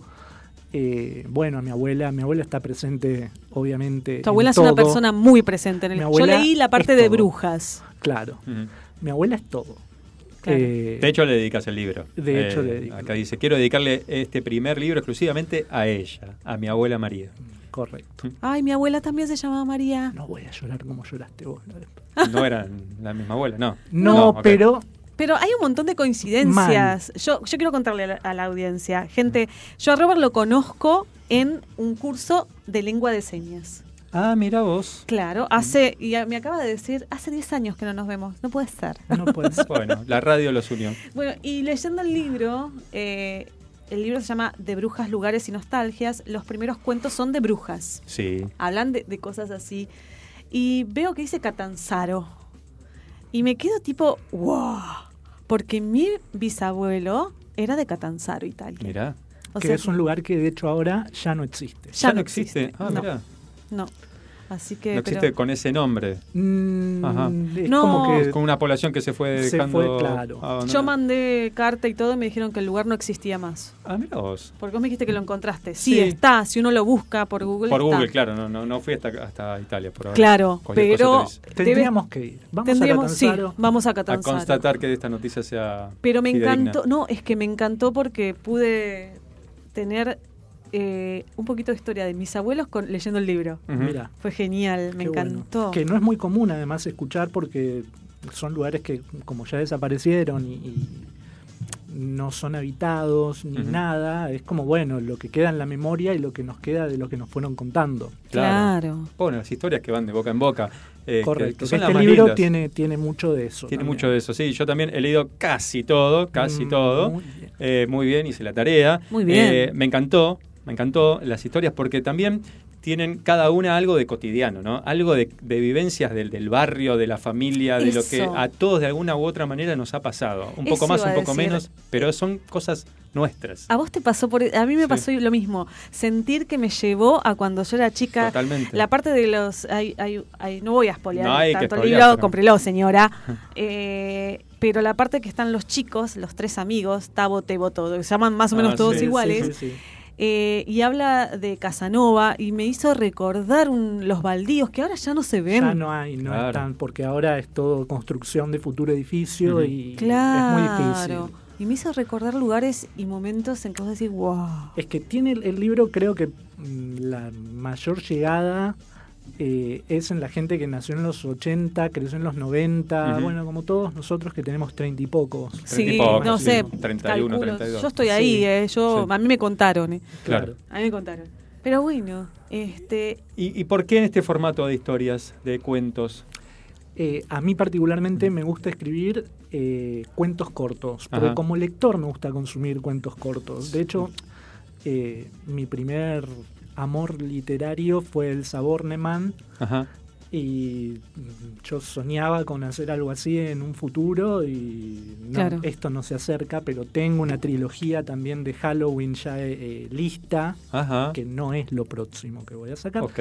Pero es como que me gusta la narrativa breve y siento que se me da bien. Sí, es muy, es muy leíble, legible o como se llame. Y que es Este, complicado también porque, digo, eh, una novela tiene una extensión que te puede llevar más tiempo, pero vas Sí. construyendo todo eh, muy paulatinamente. Digo, la narrativa breve tenés que enganchar, eh, cerrar la historia. Claro. Tiene un montón de factores Sí, que te atrapa inmediatamente. Te atrapa y, y- y- y, lo- no es largo y no y te es deja largo, sí. esperando. Está muy bueno para adolescentes que necesitan todo Sí. ahora y ya. Es verdad, no lo había pensado por Está ese muy lado. bueno para sí. adolescentes. Yo lo pensé, lo imaginé eh, chicos de secundaria leyendo este libro y me pareció Mira. genial. Está un poco pensado, y la trilogía lo mismo, la trilogía de hecho son microcuentos, que es como que se resuelve todo aún eh, más breve.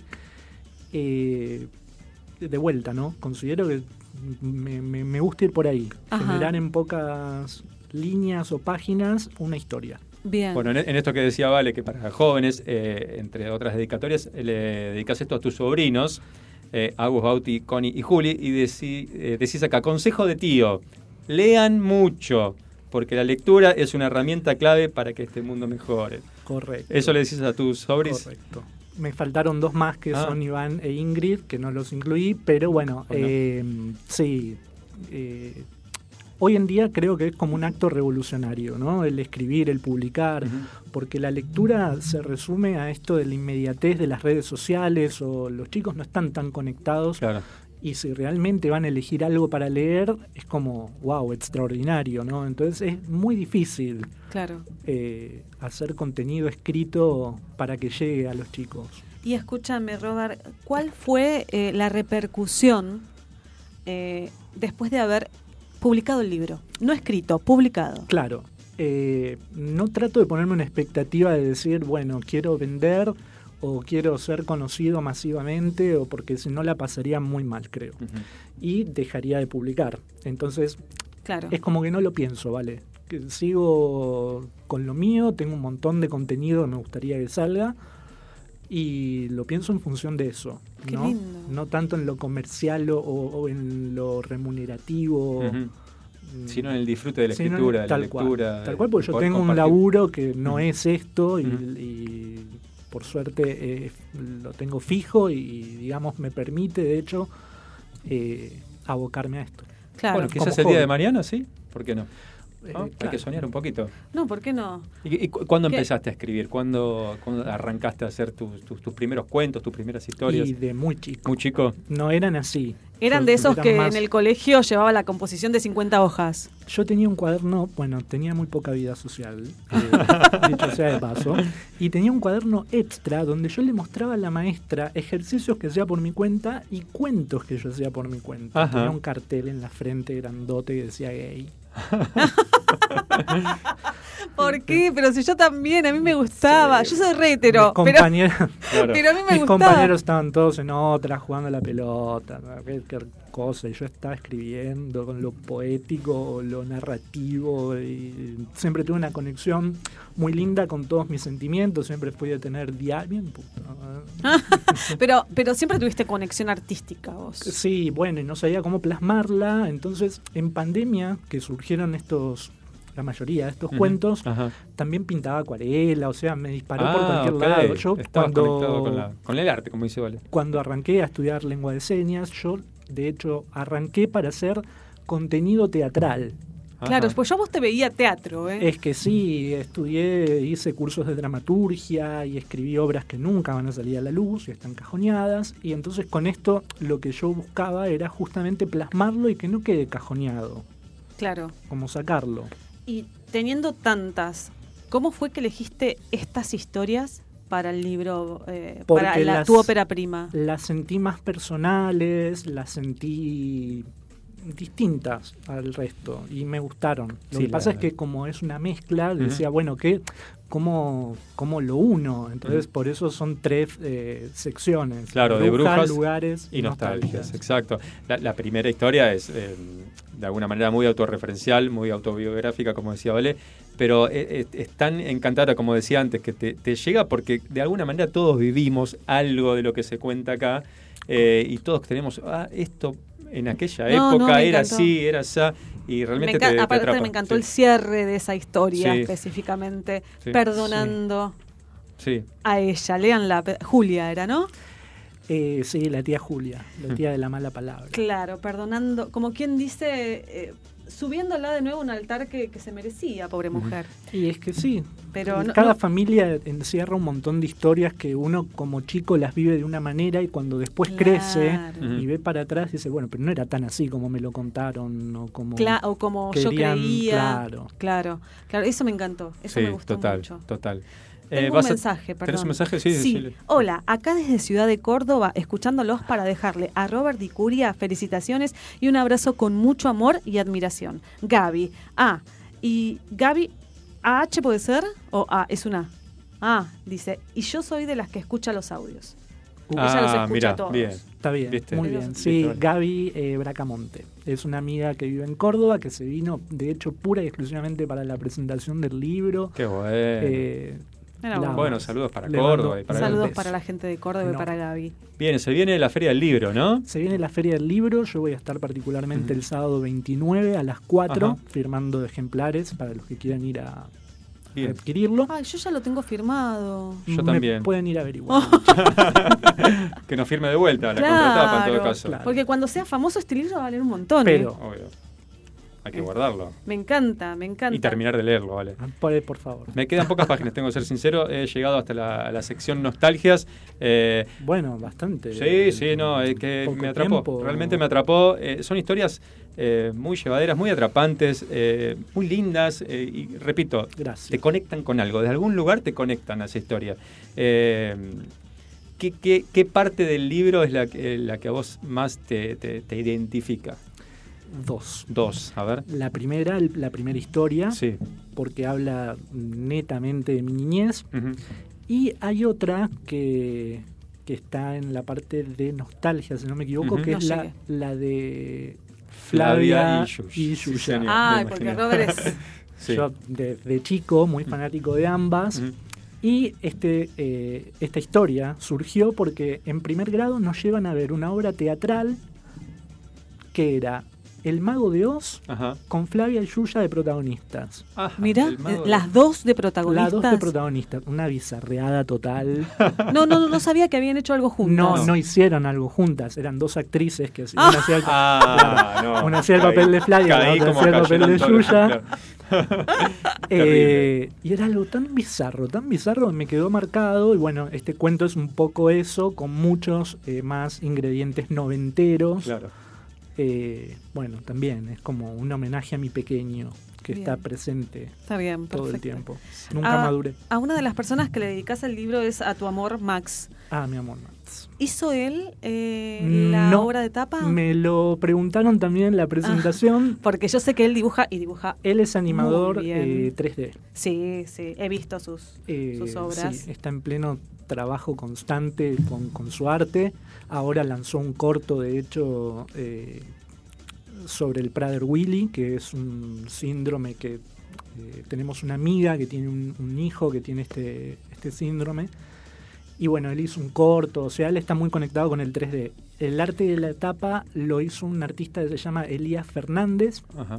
que llegué por mi cuenta buscando ilustradores, me gustaba mucho el trabajo que él hacía y eh, bueno, trabajamos en conjunto, interpretó perfecto eh, la antología. Claro, sí, sí, sí. Este, yo no entendía, cuando vi el libro no entendía que tenía que ver...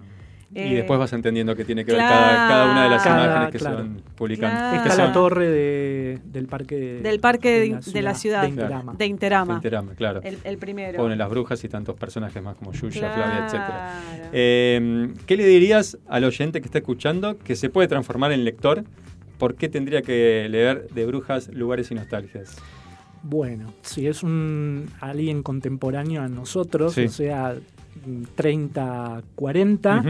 los va a llevar a, a la niñez, a épocas que tal vez era un niño o niña eh, o adolescente tal vez, tiene mucho anclaje emocional con, con los 80 y los 90. Sí.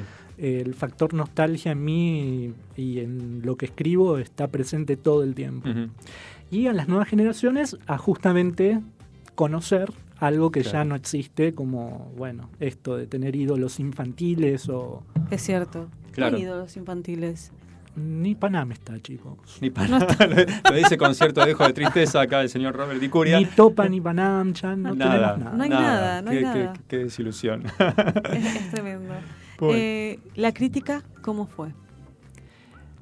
¿La crítica de quién? La crítica de tus familiares, de, de, tu- de- de lo importante. Claro, lo que pasa es que todos eh, mis allegados, digamos, yo no, no sé si me lo dicen con objetividad. Yo quiero creer que sí, pero gustó y, y aprobaron y deditos arriba. El tema es cuando te lee gente que no está en tu círculo inmediato. Claro. No, Yo te lo digo con objetividad, ustedes- sin Para- compromiso Claro. realmente, a pesar de que estamos acá cara a cara prácticamente. Decímelo, Fabio, decime. me encantó, lo leí casi en un fin de semana, no lo terminé, pero me falta muy poquito, como decía hace un rato, y la verdad que súper, súper recomendable, de Brujas, Lugares y Nostalgias, Sí. de Robert Di Curia, editorial Duncan. ¿Dónde lo pueden conseguir? Agradezco mucho primero. Eh, está en Mercado Libre. Bien, Lo pueden adquirir también desde la página de la editorial Duncan. perfecto. Duncan Y- con K. Duncan con K. Y eh, yo voy a estar personalmente firmando los ejemplares el 29 a las 4 de la tarde en el pabellón verde. Están 11.23 Muy de bien. la Feria del Libro. Y si vienen, se llevan un señalador diseñado por mí.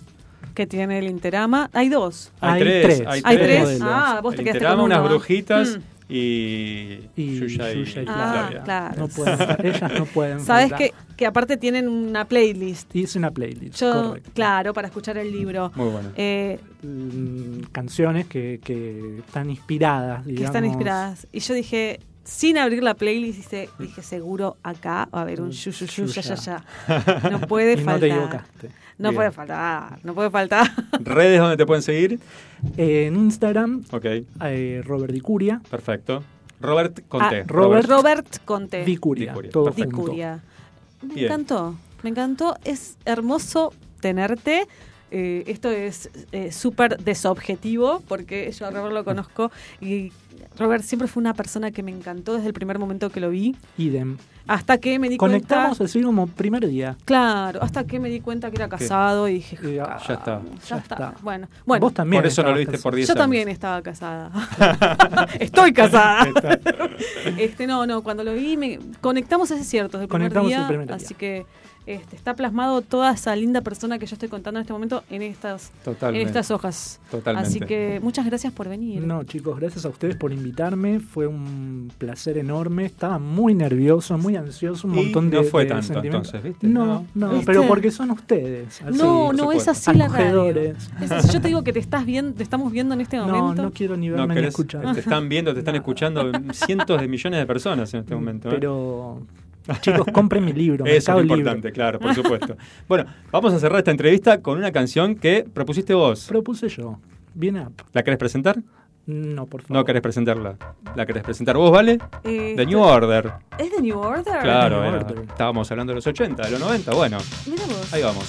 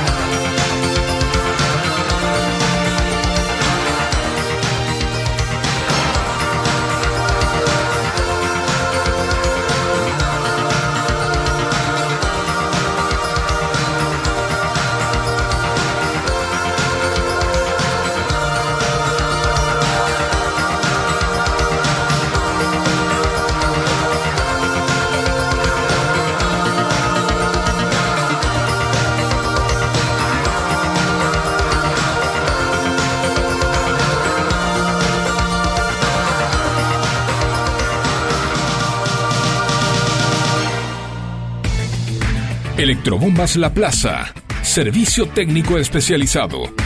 Grundfos y Rowa. Contamos con las principales marcas de bombas de agua y servicio a domicilio. Electrobombas La Plaza. Armado de grupos de presión a la medida de su necesidad. Asesoramiento y atención a empresas y consorcios. Electrobombas La Plaza. Estamos en Diagonal Salta 809, Martínez. Teléfono 7723-0923. WhatsApp 1122 93 0840. Electrobombas La Plaza, líder en zona norte. Hola gente, ¿cómo va? Buenas noches. Buenas noches. Bueno, acá Lucas de Victoria. Recién ahora me pude recomponer y puedo mandar un audio. ¿Qué te La pasaba? verdad que muy, muy emocionante la, la noticia sobre, sobre Lucas y haberlo escuchado también. Eh, no, no es nada sencillo lo que él estuvo pasando y lo que sigue pasando, porque todavía hay que esperar, pero Sí. bueno, creo que, que es muy alentador el panorama y, y- y muy emocionante. Así que bueno, me alegro muchísimo por esta noticia. Eh, la verdad que yo no me había olvidado y, y estaba esperando exactamente esto, eh, saber sobre, sobre cómo iba eh, el posoperatorio eh, luego del trasplante. Bueno, buen programa, cada vez mejor chicos, parece una obviedad, pero es, es la realidad. Les mando un abrazo gigante a todos. Gracias, abrazo. abrazo. Buen cierre de programa. Gracias. ¿Qué historia? ¿Qué historia? ¿En qué más? ¿Qué más? Llegó el momento de navegar en el tiempo para conocer sus grandes hechos y protagonistas. Je me baladais sur l'avenue, le cœur ouvert à l'inconnu. J'avais envie de dire bonjour à n'importe De la mano de Mirko Bakarczyk. N'importe qui, et ce fut toi, je t'ai dit n'importe A ver, Vale, te quiero escuchar en el estribillo, ¿eh? suffisait de te parler pour ¿Preparada? t'apprivoiser. Vamos, que ya comienza el viaje. Oh, Champs-Élysées. Oh, Champs-Élysées. Au soleil. ¿Qué tiene que ver, no? Ese popó- No, quise, quise hacer una trompeta, pero no. Ah, no, salió. salió. No, no, no pareció una trompeta justamente, pero bueno. Tipo, tipo eh, Sass es la chica esta que canta. sí, sí. Quise, quise hacer algo así, pero no. No, otro día, seguir practicando el lunes que viene, pero vamos de vuelta, ¿qué te parece? Bueno, continuamos este, después de esta hermosa entrevista con Robert Dicuria. Este, qué, qué lindo, no habíamos tenido escritores por aquí, No. Sí, músicos sí, en lo que es eh, la rama del arte, eh, pero bueno. Aparte, este, a mí, bueno, me pasó que leer un libro de alguien que conocía, que se lo- hoy se lo decía a mi esposo, eh, fue completamente, mira que yo soy ávida lectora, Ajá. eh, fue completamente distinto a leer un, cualquier otro libro. Mirá, claro. Fue distinto, fue muy lindo. Qué bueno. Fue qué muy, bueno, muy lindo. Qué me bueno. encantó. Y muy lindo el mensaje de Lucas recién de Victoria. Gracias, Lucas. Que te alegres por tu tocayo, Sí. Lucas, de cinco anitos, que, que está mejor, por supuesto. Y, y queríamos dar esa noticia porque nos pareció muy importante. Habíamos hablado el año pasado, cuando todavía se estaba esperando el donante. Y lógicamente, con más razón, hablar cuando la noticia ya eh, pasó a otra instancia y es, y es positiva como, como es esta, ¿no? Así que gracias, Lucas, por, por tu emoción también. Bien, señor Mirko, eh, pasamos de la historia de Vicente López, ahora vamos a otro lugar del mundo y a otro tiempo también, ¿no? A otro más, sí, más lejano. Sí. Ok. Eh, Más lejano en, en geográficamente hablando. ¿En kilómetros o- sin años? en, en otro continente, en Europa, sí. Es unos hechos trascendentales, ¿no? Mm. Digamos, de, de la historia contemporánea que mm, eh, mucho, paradójicamente, no se lo tiene muy en cuenta, Ujú. pero el mayo francés, vamos a hablar del mayo francés, es Mm. un fenómeno internacional que marca una época, ¿sí? Y se lo vincula mucho con nuestro mayo, lo que se conoce como nuestro mayo, que es el cordobazo, que eso seguramente. Ajá. Sí. Ustedes lo conocen, ¿no? Sí. Muy bien. sí, sí. Sí. Muy bien. No me pidas que me explaye. Pero No, recuerdo, para eso está el profesor, No, recuerdo para eso está el estudiado eh, en el terciario. Muy Eh, bien, bien. sí. Entonces, algún conocimiento tenemos. Sí. Bien, Sí, perfecto. sí, sí. Pero mejor que hable el profesor, ver, ¿no? sí, no, por favor. Sí. No tome prueba, por favor. No, no, no. Esta vez es zafan, creo. Ah, bueno, creo. buenísimo. Bien. Y bueno, como dije, es un fenómeno muy importante, sí, y le hice un poquito honor a, la canción, sí. Champs-Élysées, Champs-Élysées es la avenida principal, los Campos Elíseos de, de París, Sí. ciudad que amo, que fui, que Eh, sí. pude visitar, sí. Hermoso. Y, y por eso, hermosa, y por eso también le insistía de que me convenció de estar acá, me- me- Fabio, y me insistía que yo le quería, quiero hablar de Mayo francés, estaba medio insoportable con eso. Bueno, cuando bien. llegue, cuando estemos cerquita, Única, única radio, único programa que están eh, que estamos hablando del mayo francés en abril. No lo van a conseguir en ningún En otro ningún lado. otro lado. Así En que No hace falta hablar, es, es un fenómeno que trascendió los meses, así que el calendario. es uno de esos hitos eh, históricos, ¿no? hitos Que- históricos que involucra, a ver, es parte de, como decía, un clima de época que se lo vincula mucho con el, eh, cordobazo. Son dos fenómenos que tienen resonancia y que son eh, rebeliones, ¿sí? Que empiezan en un ámbito más privado, ¿sí? Estudiantil, ¿sí? Tienen como pro- protagonistas a los jóvenes y después a los obreros que se unen, hay que decirlo, porque en esos momentos, eh, en general se dicen los historiadores, dicen, es unión obrero-estudiantil. Ajá. Primero es desencadenada el cordobazo y el macho francés por los estudiantes. Los estudiantes son los que comienzan y después se suman los obreros. Tal cual, tal cual. Y yendo un poquito antes, sí, el, el mayo francés como el cordobazo son parte de una cultura juvenil, que seguramente los oyentes, oyentes cuando diga estas cosas se van a acordar mucho. Una cultura juvenil, primero contestataria, que surge a partir de, eh, de esta época, a partir de nuevas ideas, sí, como acordémonos que en el 59 se produce la Revolución Cubana, Sí. sí, y empiezan a brevar muchas ideas eh, de izquierda, ¿sí? De, y que ven, esta juventud ve que la revolución era posible, el cambio era posible. La juventud en sí es revolucionaria por, por, por, por genética, digamos, Claro. ¿no? O sea, este, y quizás hay momentos de la historia donde se manifiesta más por determinadas circunstancias como, como estas, quizás. Claro, que contra la ocasión. Digamos, igual de esa concepción es muy contemporánea. Ajá. No es la, la juventud de nuestros abuelos, digámoslo, Claro. más anterior, no es la misma que la de ahora. Tienes razón. Va cambiando mucho y la concepción que se tiene sobre esa juventud, ¿no? Claro. Pero esta, esta época, también Fabio, la, la introducción que me hiciste es porque esta juventud se constituye como el act- actor, ¿no? Que sale a la calle, que empieza a protestar dentro de los claustros, ¿sí? Dentro de la facultad, pero también es parte de algo cultural, ¿sí? Que hay un proceso que se llama modernización eh, sociocultural, que abreva muchos cambios, ¿sí? Y que van en paralelo también de muchos cambios autoritarios, porque América Latina... de muchos años de opresión. Muchos años de opresión, acordémonos que hab- habíamos hablado antes del 55. Claro. El 55 abre eh, una época de autoritarismo, de persecución del peronismo y también de golpes militares, de Claro. Frondicia, Ujú. Ailia. Un fenómeno que venía ocurriendo a nivel A mundial. nivel mundial. Claro. También en Francia Tal estaríamos cual. hablando un poquito de eso. Ajá.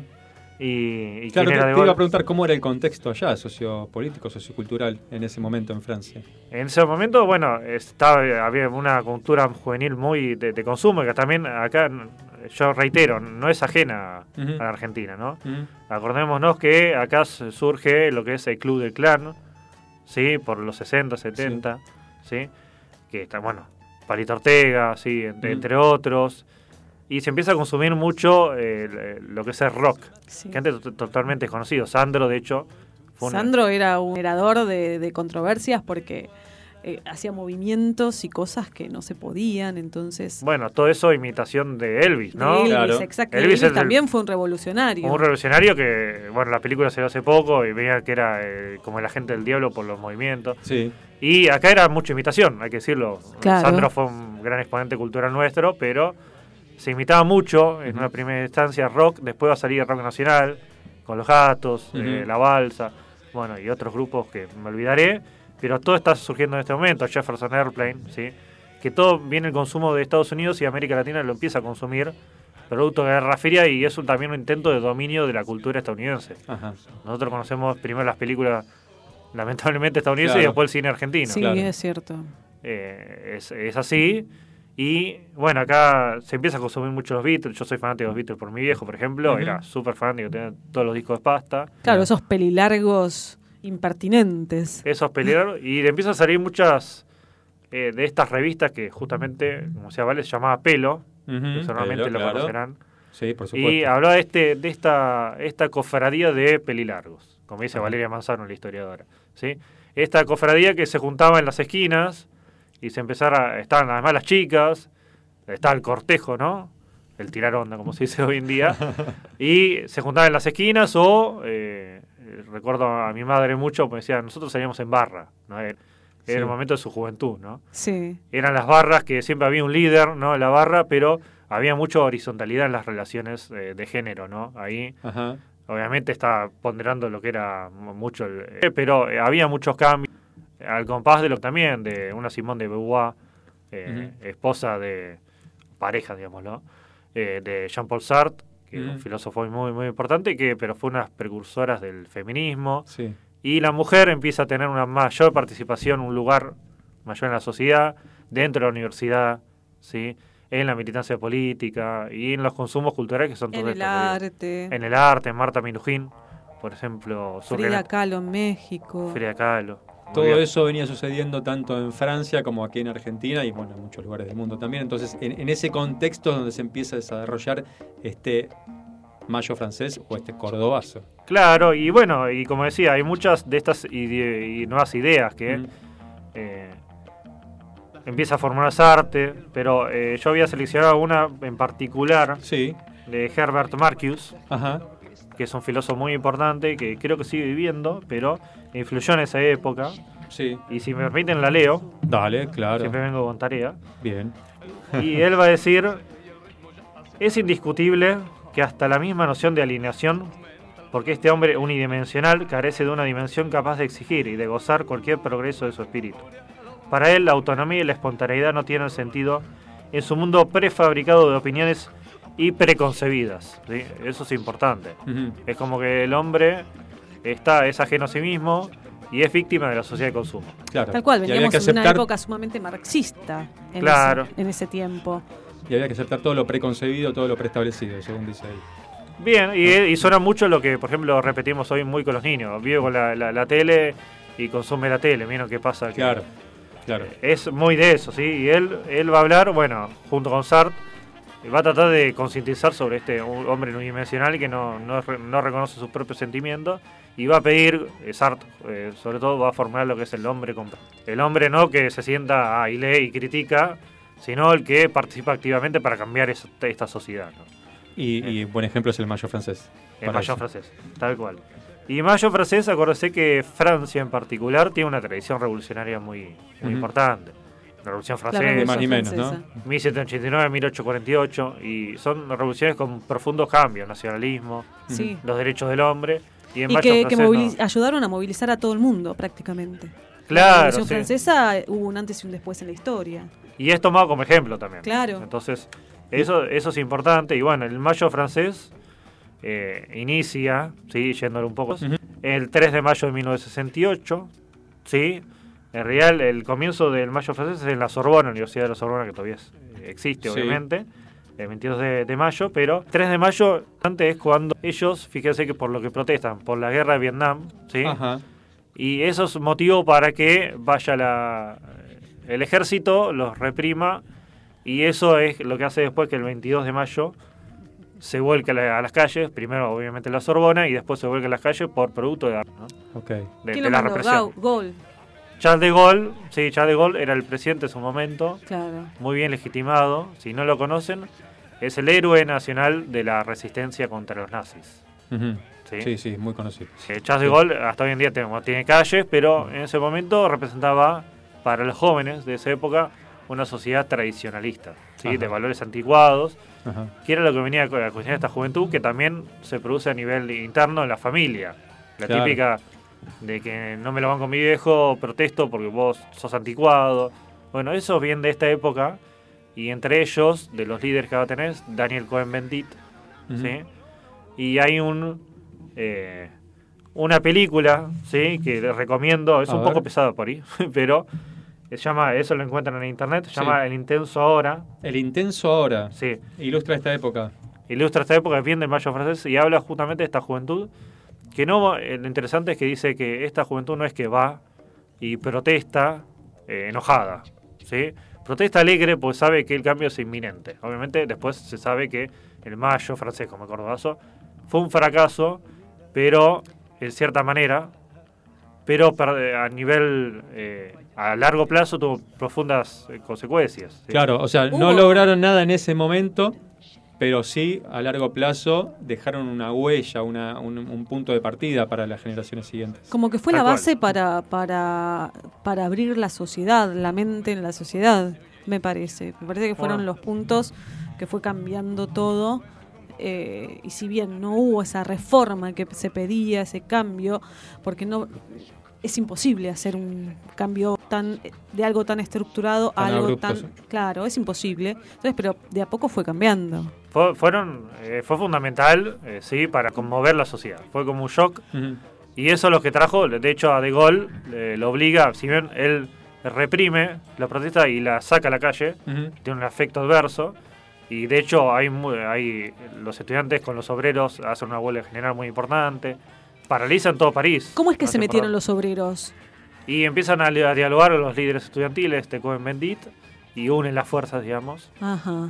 Y es como que se hacen uno, ¿no? Claro, porque- Claro, es que no era un problema de la juventud, era No, un problema de la sociedad. era un problema Claro, total, eso es un- claro, y querían, los obreros yo calculo que querían salir de toda esa Mm. época capital, bueno, de- no sé si capitalista, pero de todo ese trabajo tan capitalista, tan... Sí, con menos derechos quizás. Claro, claro. le querían subvertir un poquito el, el sistema capitalista, se oponían a eso, pero bueno, también lo ponían como ah, elemento a atacar, ¿no? Claro. Y también un cambio muy eh, cultural muy importante porque hay frases que se conocen. Eh, cuando hablamos de mayo francés hay frases eh, modelo que, que salen y que se hicieron muy famosas, pues, entre ellas, por ejemplo, el arte está en las calles, prohibido prohibir. Prohibido Prohibido prohibir. Esa genial. Surge ahí eso. Surge de ahí. Prohibir. En Pará, las calles. eh, Prohibido prohibir de- viene de un grupo de, de rock. No, ¿de qué es prohibido prohibir? Y de... De mayo francés. Sale de ahí por ir tomando después, conozco. Sí, Claro. sí, sí, sí, puede ser.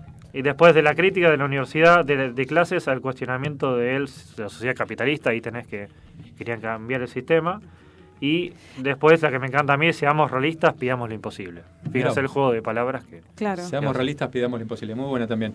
O sea, eh, el mayor que logran estos movimientos eh, no es instantáneo, no es algo que cambie la sociedad de un día para el otro, pero abre una puerta para discutir lo que pasaba justamente en, en- en cualquier sociedad. Estábamos hablando de Mayo francés y también. Esto pasó el en mayo francés, pero también pasó el cordobazo. Pasó acá, sí, y, y llamativamente con 15 días, un Claro. poquito más Ah, de diferencia. Cuando termina el, Córdoba, el mayo francés, perdón.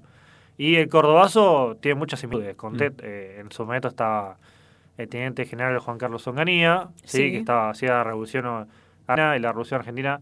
Él no quería, a ver, es un nuevo rol que adoptan los militares de cambiar, ¿sí? Y hacer un proyecto político propio, que se Mm. va a replicar después en el golpe militar del 76, Sí. que es el más Claro. conocido. Claro. ¿eh? Y Onganía quería proponer algo, pero ya en un mal momento, pues se encuentra una fuerza centrífuga que es esta sociedad fundamentalmente conducida por estudiantes y obreros que sale a la calle, pero que de ahí empieza, bueno, la guerrilla, ¿no? Empieza a producir muchos efectos, ¿sí? Y, y se encuentra con este cordobazo que sucede, bueno, en la ciudad de Córdoba y tiene otra vez la- el protagonismo en obreros y estudiantes.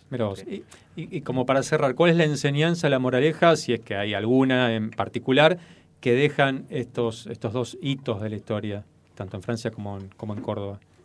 Y fundamentalmente, si vemos a De Gaulle y, y Onganía, es, es como estaban eh, en otro plano, ¿sí? Es como escuchar a la sociedad, lo que tiene para pensar, porque era una sociedad en cambio. ¿sí? Que venía a proponer otras cosas y, evidentemente, si vos querías proponer otro proyecto político, ¿sí? No, no ibas a ni llegar a ningún lado porque... eh, No se- había lugar para No había lugar, ¿sí? Entonces, tal vez es eh, no, no convocar a la rebelión, sino... eh, no, no apelar a la represión, sino escuchar a la sociedad a ver qué tiene que decir. Ni más ni menos. Bueno, Claro. importantísimo entonces. Sí, importantísimo. sí, sí. Se, sigue peleando por lo mismo. eh, por- Sí, pero bueno. eh, que es algo que yo me, me Sí. pongo en contra, esto de la abolición del capitalismo, porque es- vienen hacen tantos años que Mm, venimos va a ser muy difícil peleando. ¿Por qué no peleamos por Sí. cambiarlo para mejor? Sí, sería importante. Sería, sería importante. importante. Sería importante. Bien, eh, ¿estamos o...? No, algo para perfecto. Perfecto. Bueno, el mayo francés, el cordobazo, el mayo francés en abril. ¿eh? No lo vas a conseguir en cualquier lado, solamente aquí en Que Más y en FM. Ese es en Mirko. Francia, el cordobazo acá en Argentina. Claro, A- totalmente. ambos actos revolucionarios que revolucionaron la historia. Así que- Tal cual, muy bien. Bien, vamos a cerrar con música. Panamá, Van Halen. No se puede prohibir, Apa. ni se puede negar Me sorprendió Facu. El derecho a vivir la razón de soñar. No se puede prohibir el creer ni el crear, ni la tierra excluir, ni la luna ocultar. No se puede prohibir ni una pizca de amor, ni se puede eludir que retoñe la flor ni del alma el vibrar, ni del pulso el latir, ni la vida en su andar, no se pueden prohibir. No se puede prohibir la elección de pensar, ni se puede impedir la tormenta en el mar. No se puede prohibir en un vuelo interior un gorrión al partir busque un cielo mejor.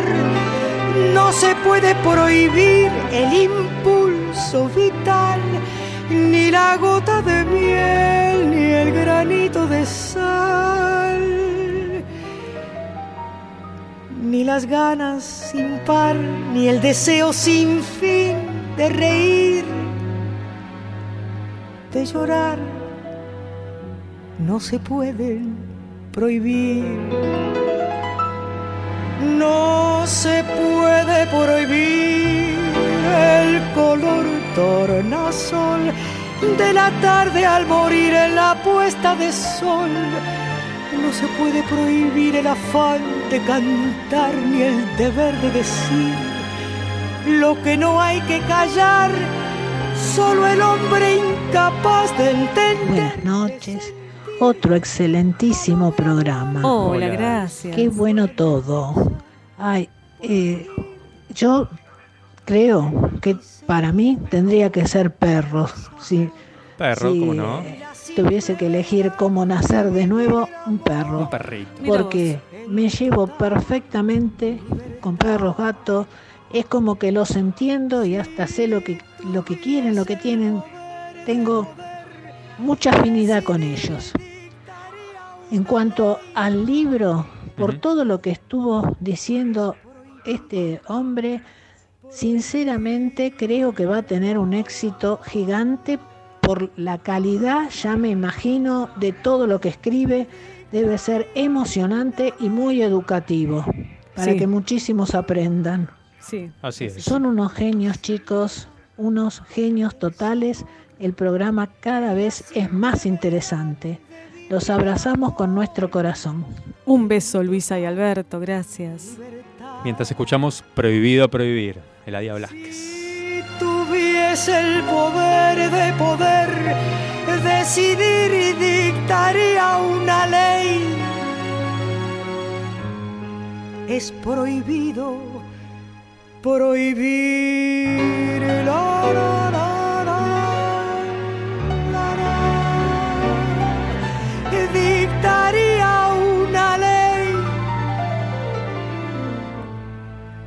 Prohibido prohibir. ¿Por qué decimos lo que decimos? Las frases populares tienen un origen que ni te imaginás. Bien, escuchábamos Prohibido Prohibir, decíamos de Eladia Blasquez, eh, y todavía está aquí en, en FM Sónica, fuera del estudio, pero está aquí Mirko, el profe de historia. Eh, un oyente nos dice, el aeropuerto más grande de Francia, inclusive se llama Charles de Gaulle. Acá siente con la cabeza este, Mirko que está escuchando. No solo le pusieron nombre de calle, sino que ni más ni menos que el aeropuerto. Bueno, este, claro, mucha, mucha historia. Eh, bueno, pero vamos ahora a las frases populares. Vamos a las frases populares así rapidísimo. Mira, es, es más grande, pero lo voy a decir rápido. Sí. Frase popular si Sí. decimos pagar el derecho de piso. Pagar el derecho de piso. Claro, que lo claro. utilizamos mucho en trabajos. Claro. En donde el nuevito que haga todo el trabajito duro. Sí. Entonces esta, esta frase. Hoy estoy. Esta frase popular. Es porque me quiero apurar. Sí, porque nos queda tranca. poco tiempo porque ya viene atrás nuestro la gente del caminante nocturno. ¿Qué tienen que hacer? ¿El mejor programa de rock de la Argentina? Claro, nosotros somos el pro- mejor programa Claro. de interés general del mundo entero mundial. Ya estamos Ellos- nominados para el Martín Fierro Sí, de algún año que después lo vamos a decir. Sí. Entonces, pagar el derecho de piso este, viene de la época de Italia. Viene de Italia. No es de acá. no es de acá. Sin embargo, hago un paréntesis. Sí. Hay una historia que también eh, dice que es de Perú, porque en esa época, y acá en Argentina, eh, el piso era una de las primeras cosas que se hacía. Ah, mira vos. Exacto. El piso es lo primero que se hacía. Claro, como era- sentar los cimientos. Era lo que pagabas. Pero no me gusta tanto esa historia. Ah, hay otra. Sí, no, la, yo me quedo con la de Italia. A ver. Sí, yo soy de Catanzaro. De tengo- Catanzaro, y decías que tu familia es originaria de Catanzaro. Claro. Entonces, el eh, pizzo, Pizzo. viene la- de la palabra pizzo con doble Ajá. Z. Como la pizza, pero en masculino. Exacto. Que Ponele. deriva del siciliano. Ajá. Y ya con eso te digo siciliano vendetta. Opa.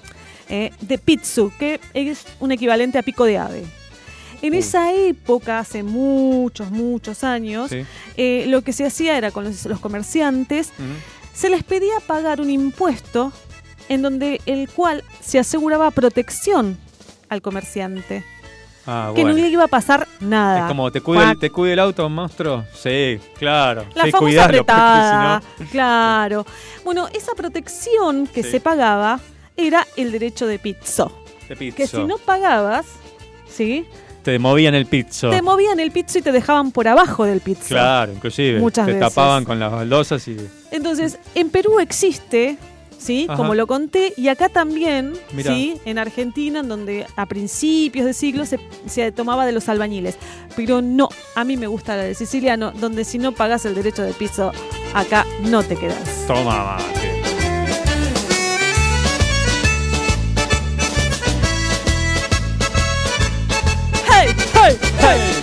Del derecho de pizza me dieron ganas de comer pizza y ya es hora de sí. cenar No, y ya es hora de despedirnos, ¿vale? ¡Ay, no! Sí, nos tenemos que ir. ¿Qué va a ser? Se termina el programa. eh, el caminante nocturno está esperando ahí para hacer el mejor programa de rock de la radiofonía argentina. ¿Cómo se nos pasaron estas dos horas tan rápido? Me vuelvo loco, no puede ser. No te vuelvas loco, porque ¿sabes qué? ¿Qué? No es lo mismo decir, no es lo mismo borrachos conocidos que alcohólicos anónimos.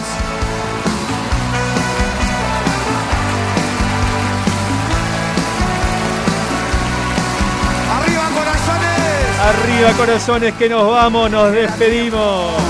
Queda gente, sobre todo buena gente. Queda buena gente. Amigos como soldados que siempre están a mi lado. Siempre vamos a estar a tu lado los lunes de 19 a 21 aquí en FM Sónica en la 105.9 para acompañarlos, para divertirnos, para aprender también. en la mesa.